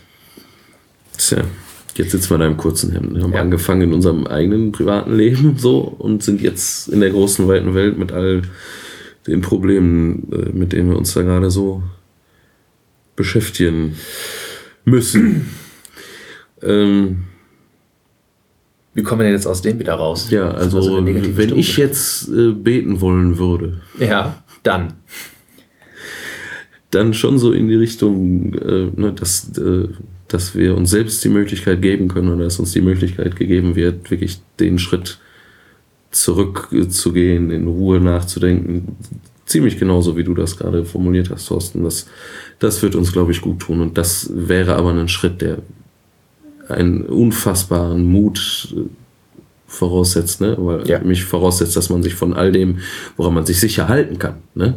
Nämlich, dass ich, äh, wenn ich die Magnum in der Hand habe, dass ich damit ein Loch machen kann. Da kann ich mich wirklich drauf verlassen. Ne? Aber davon mal abzusehen und, ne, und in eine Zukunft zu sehen, wo ich mich, wo ich zwar vernünftig darauf hin ahnen kann ne, und auch Schlüsse ziehen kann, aber mich darauf einzulassen, dass ich eben eine letzte Sicherheit nie haben kann. Und das verbindet uns jetzt wieder mit der ersten Stammtischfolge, die wir hatten, wo der Konrad eben auch über Sicherheit und Genau. das haben können und das nicht haben können von Sicherheit und das sich einlassen auf Unsicheres in Hoffnung auf das Gute, was kommen könnte, ähm, gesprochen hat. So, das, Richtig. das wäre so die Richtung. Ja. Natürlich sind wir in Gedanken immer bei den Leuten, sowohl im Mittleren Osten, in Afrika, wie auch eben in Paris, in denen das passiert. Okay.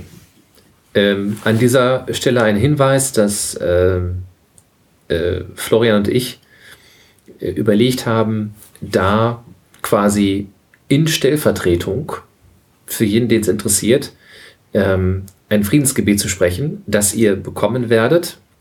Ich habe mich noch nicht entschieden, in welcher Form. Vielleicht als, als drei Minuten Folge oder als wahrscheinlich sind es anderthalb Minuten nur. Ähm, aber irgendwie als ganz kurz.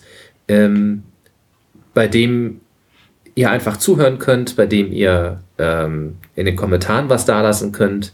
Vielleicht fällt uns auch noch eine interaktivere Form ein. Ähm, in meinem Kopf bewegen sich da so ein paar Ideen, aber das kriegt ihr dann auf der Homepage mit einfach, um, ähm, um in Gebetsform Anteil nehmen zu können. Ne? Und wer, wer jetzt sagt, ja, ich höre zwar gerne die Gretchenfrage, aber beten ist eigentlich gar nicht so mein Ding, weil Kirche vielleicht auch nicht unbedingt so mein Ding ist, äh, der kann das dann ja quasi, also der darf uns das dann gerne als Stellvertreterfunktion zutrauen ähm, und sagen, gut, das machen die dann. Ne? So, das, äh, Ne, wir schauen mal, was wir da noch. genau, wir schauen mal, was wir da, was wir da tun und ähm, äh, ihr werdet das Ergebnis dann ja zu hören kriegen. Richtig. Jetzt äh, so am Ende dieses Stammtisches, äh, genau, bleiben uns noch äh, äh, ein, zwei, drei äh, Hinweise. Ähm, und zwar äh, ist etwas total Cooles passiert, ähm, auf das ich schon, glaube ich, äh, bei, bei Twitter ähm, und Facebook und so habe ich jetzt alle, die uns lesen, damit auch schon bombardiert. Und zwar durften Florian und ich bei einem total genialen Projekt mitmachen, was übrigens neben meiner Hochzeit, die ja seit äh, sechs Wochen als Entschuldigung für so ziemlich alles herhalten muss, ähm, der Grund war, warum wir so lange gebraucht haben, bis wir, bis wir mal wieder aufnehmen. Ja, aber hat sich an der Stelle tatsächlich mal gelohnt? Richtig, denn wir waren bei einem Projekt dabei, das in Essen stattgefunden hat, ähm, vom BMV. Das ist das, der Titel von dem Ja, das ist, halt, ist ein katholisches Mädchengymnasium und die Genau. haben da irgendwie, glaube ich, ein halbes Jahr auf einen üblichen Religionunterricht verzichtet und haben stattdessen ein, an einem Projekt, nein, haben ein Projekt gemacht, um mit dem Ergebnis des Projektes an einem Wettbewerb teilzunehmen, der, glaube ich, hieß meine, Das war, das war der katholische Medienpreis in meine. Story mit Gott. Genau, meine So Story mit Gott hieß der und äh, die haben auch tatsächlich, das sind Preisträger, die haben gewonnen. Die haben gewonnen, die wollten äh, nämlich einen Podcast machen oder haben das auch. Äh, äh, Mach mal nicht den zweiten von dem ersten Schritt. Entschuldigung, Ähm, okay, der Marc war Erster. genau, ich war nämlich zuerst da. So. Ähm, und zwar haben, äh, also wa- was, was, was haben die Mädchen gemacht? Die Mädchen haben. Also äh, 12. Klasse, so 17, 18 so, ne? Jetzt Genau. nicht kleine Mädchen, sondern Richtig. Äh, fast Frauen. so Keine Ahnung. fast. Junge, junge Damen. So. Äh. Die haben, äh, die jungen Damen, ich kriege so Schläge, wenn ich die das nächste Mal wieder sehe, ähm, die haben nämlich sich zum Ziel gemacht, Gott in sozialen Medien zu entdecken. Twitter, Instagram, Facebook, ähm, Tumblr. Tumblr, genau. Und ich glaube sogar noch zwei weitere. Und haben sich das angeguckt und geschaut, wie, wie kann man da Gott äh, finden, wie kommt Gott da drin vor, äh, wie wird das Thema überhaupt angegangen. Das ist hochinteressant. Und das haben sie am Ende tatsächlich verpodcastet. Und die Gretchenfrage wurde ähm, vom, also von einem der Initiatoren, dem Stanley Witte, ähm, einem äh, Journalisten und dem Podcastverein in Person von Thorsten Runte gebeten, die Mädchen dabei zu helfen, so ein bisschen mit dem Podcasten und der Technik und so klarzukommen. Was, wenn man sich anguckt, wie wir heute aufnehmen, nicht einer gewissen Ironie entbehrt. Und äh, ich gebe zu Protokoll, dass da äh, mein Audiointerface auch funktioniert hat. Und zwar einwandfrei. So. Auf jeden Fall ähm, durften wir da mitmachen. Und der Flo ist darin sogar zu hören, weil ich nämlich ähm, äh, bei, dem, bei der Podcast, bei, dem, bei der Aufnahme der Podcast-Folge nicht dabei sein konnte. Das war ein Tag vor meiner Hochzeit und meine Frau hat aus mir unerfindlichen Gründen gemeint, das wäre nicht gut, wenn ich da hingehe. Und, ähm, aber Flo war da und äh, ihr dürft also das Ergebnis hören. Ich habe das auch schon verlinkt. Ich hau das auch nochmal auf die, auf die äh, Homepage von der Gretchenfrage äh, und hier in die Show Notes. Und es sind wirklich sehr gute Gespräche ja. dabei rumgekommen, ja. muss man einfach sagen. Also äh, Schulprojekt hin oder her, man mag ja äh, denken, was man will, aber das sind auf jeden Fall hörenswerte Stücke genau. dabei rumgekommen.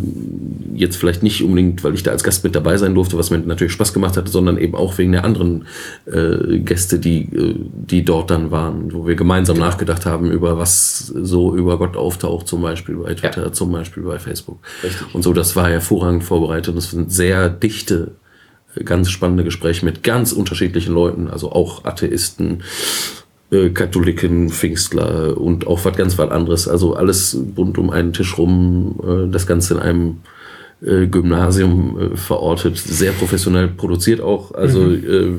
macht Freude. Die, die einzelnen Stücke sind immer so zwischen zwei und 15 Minuten lang und definitiv eine Empfehlung. So. Ja. Ähm, seit Gestern sind wir als Gretchenfrage im Lokalkompass äh, von Düsseldorf.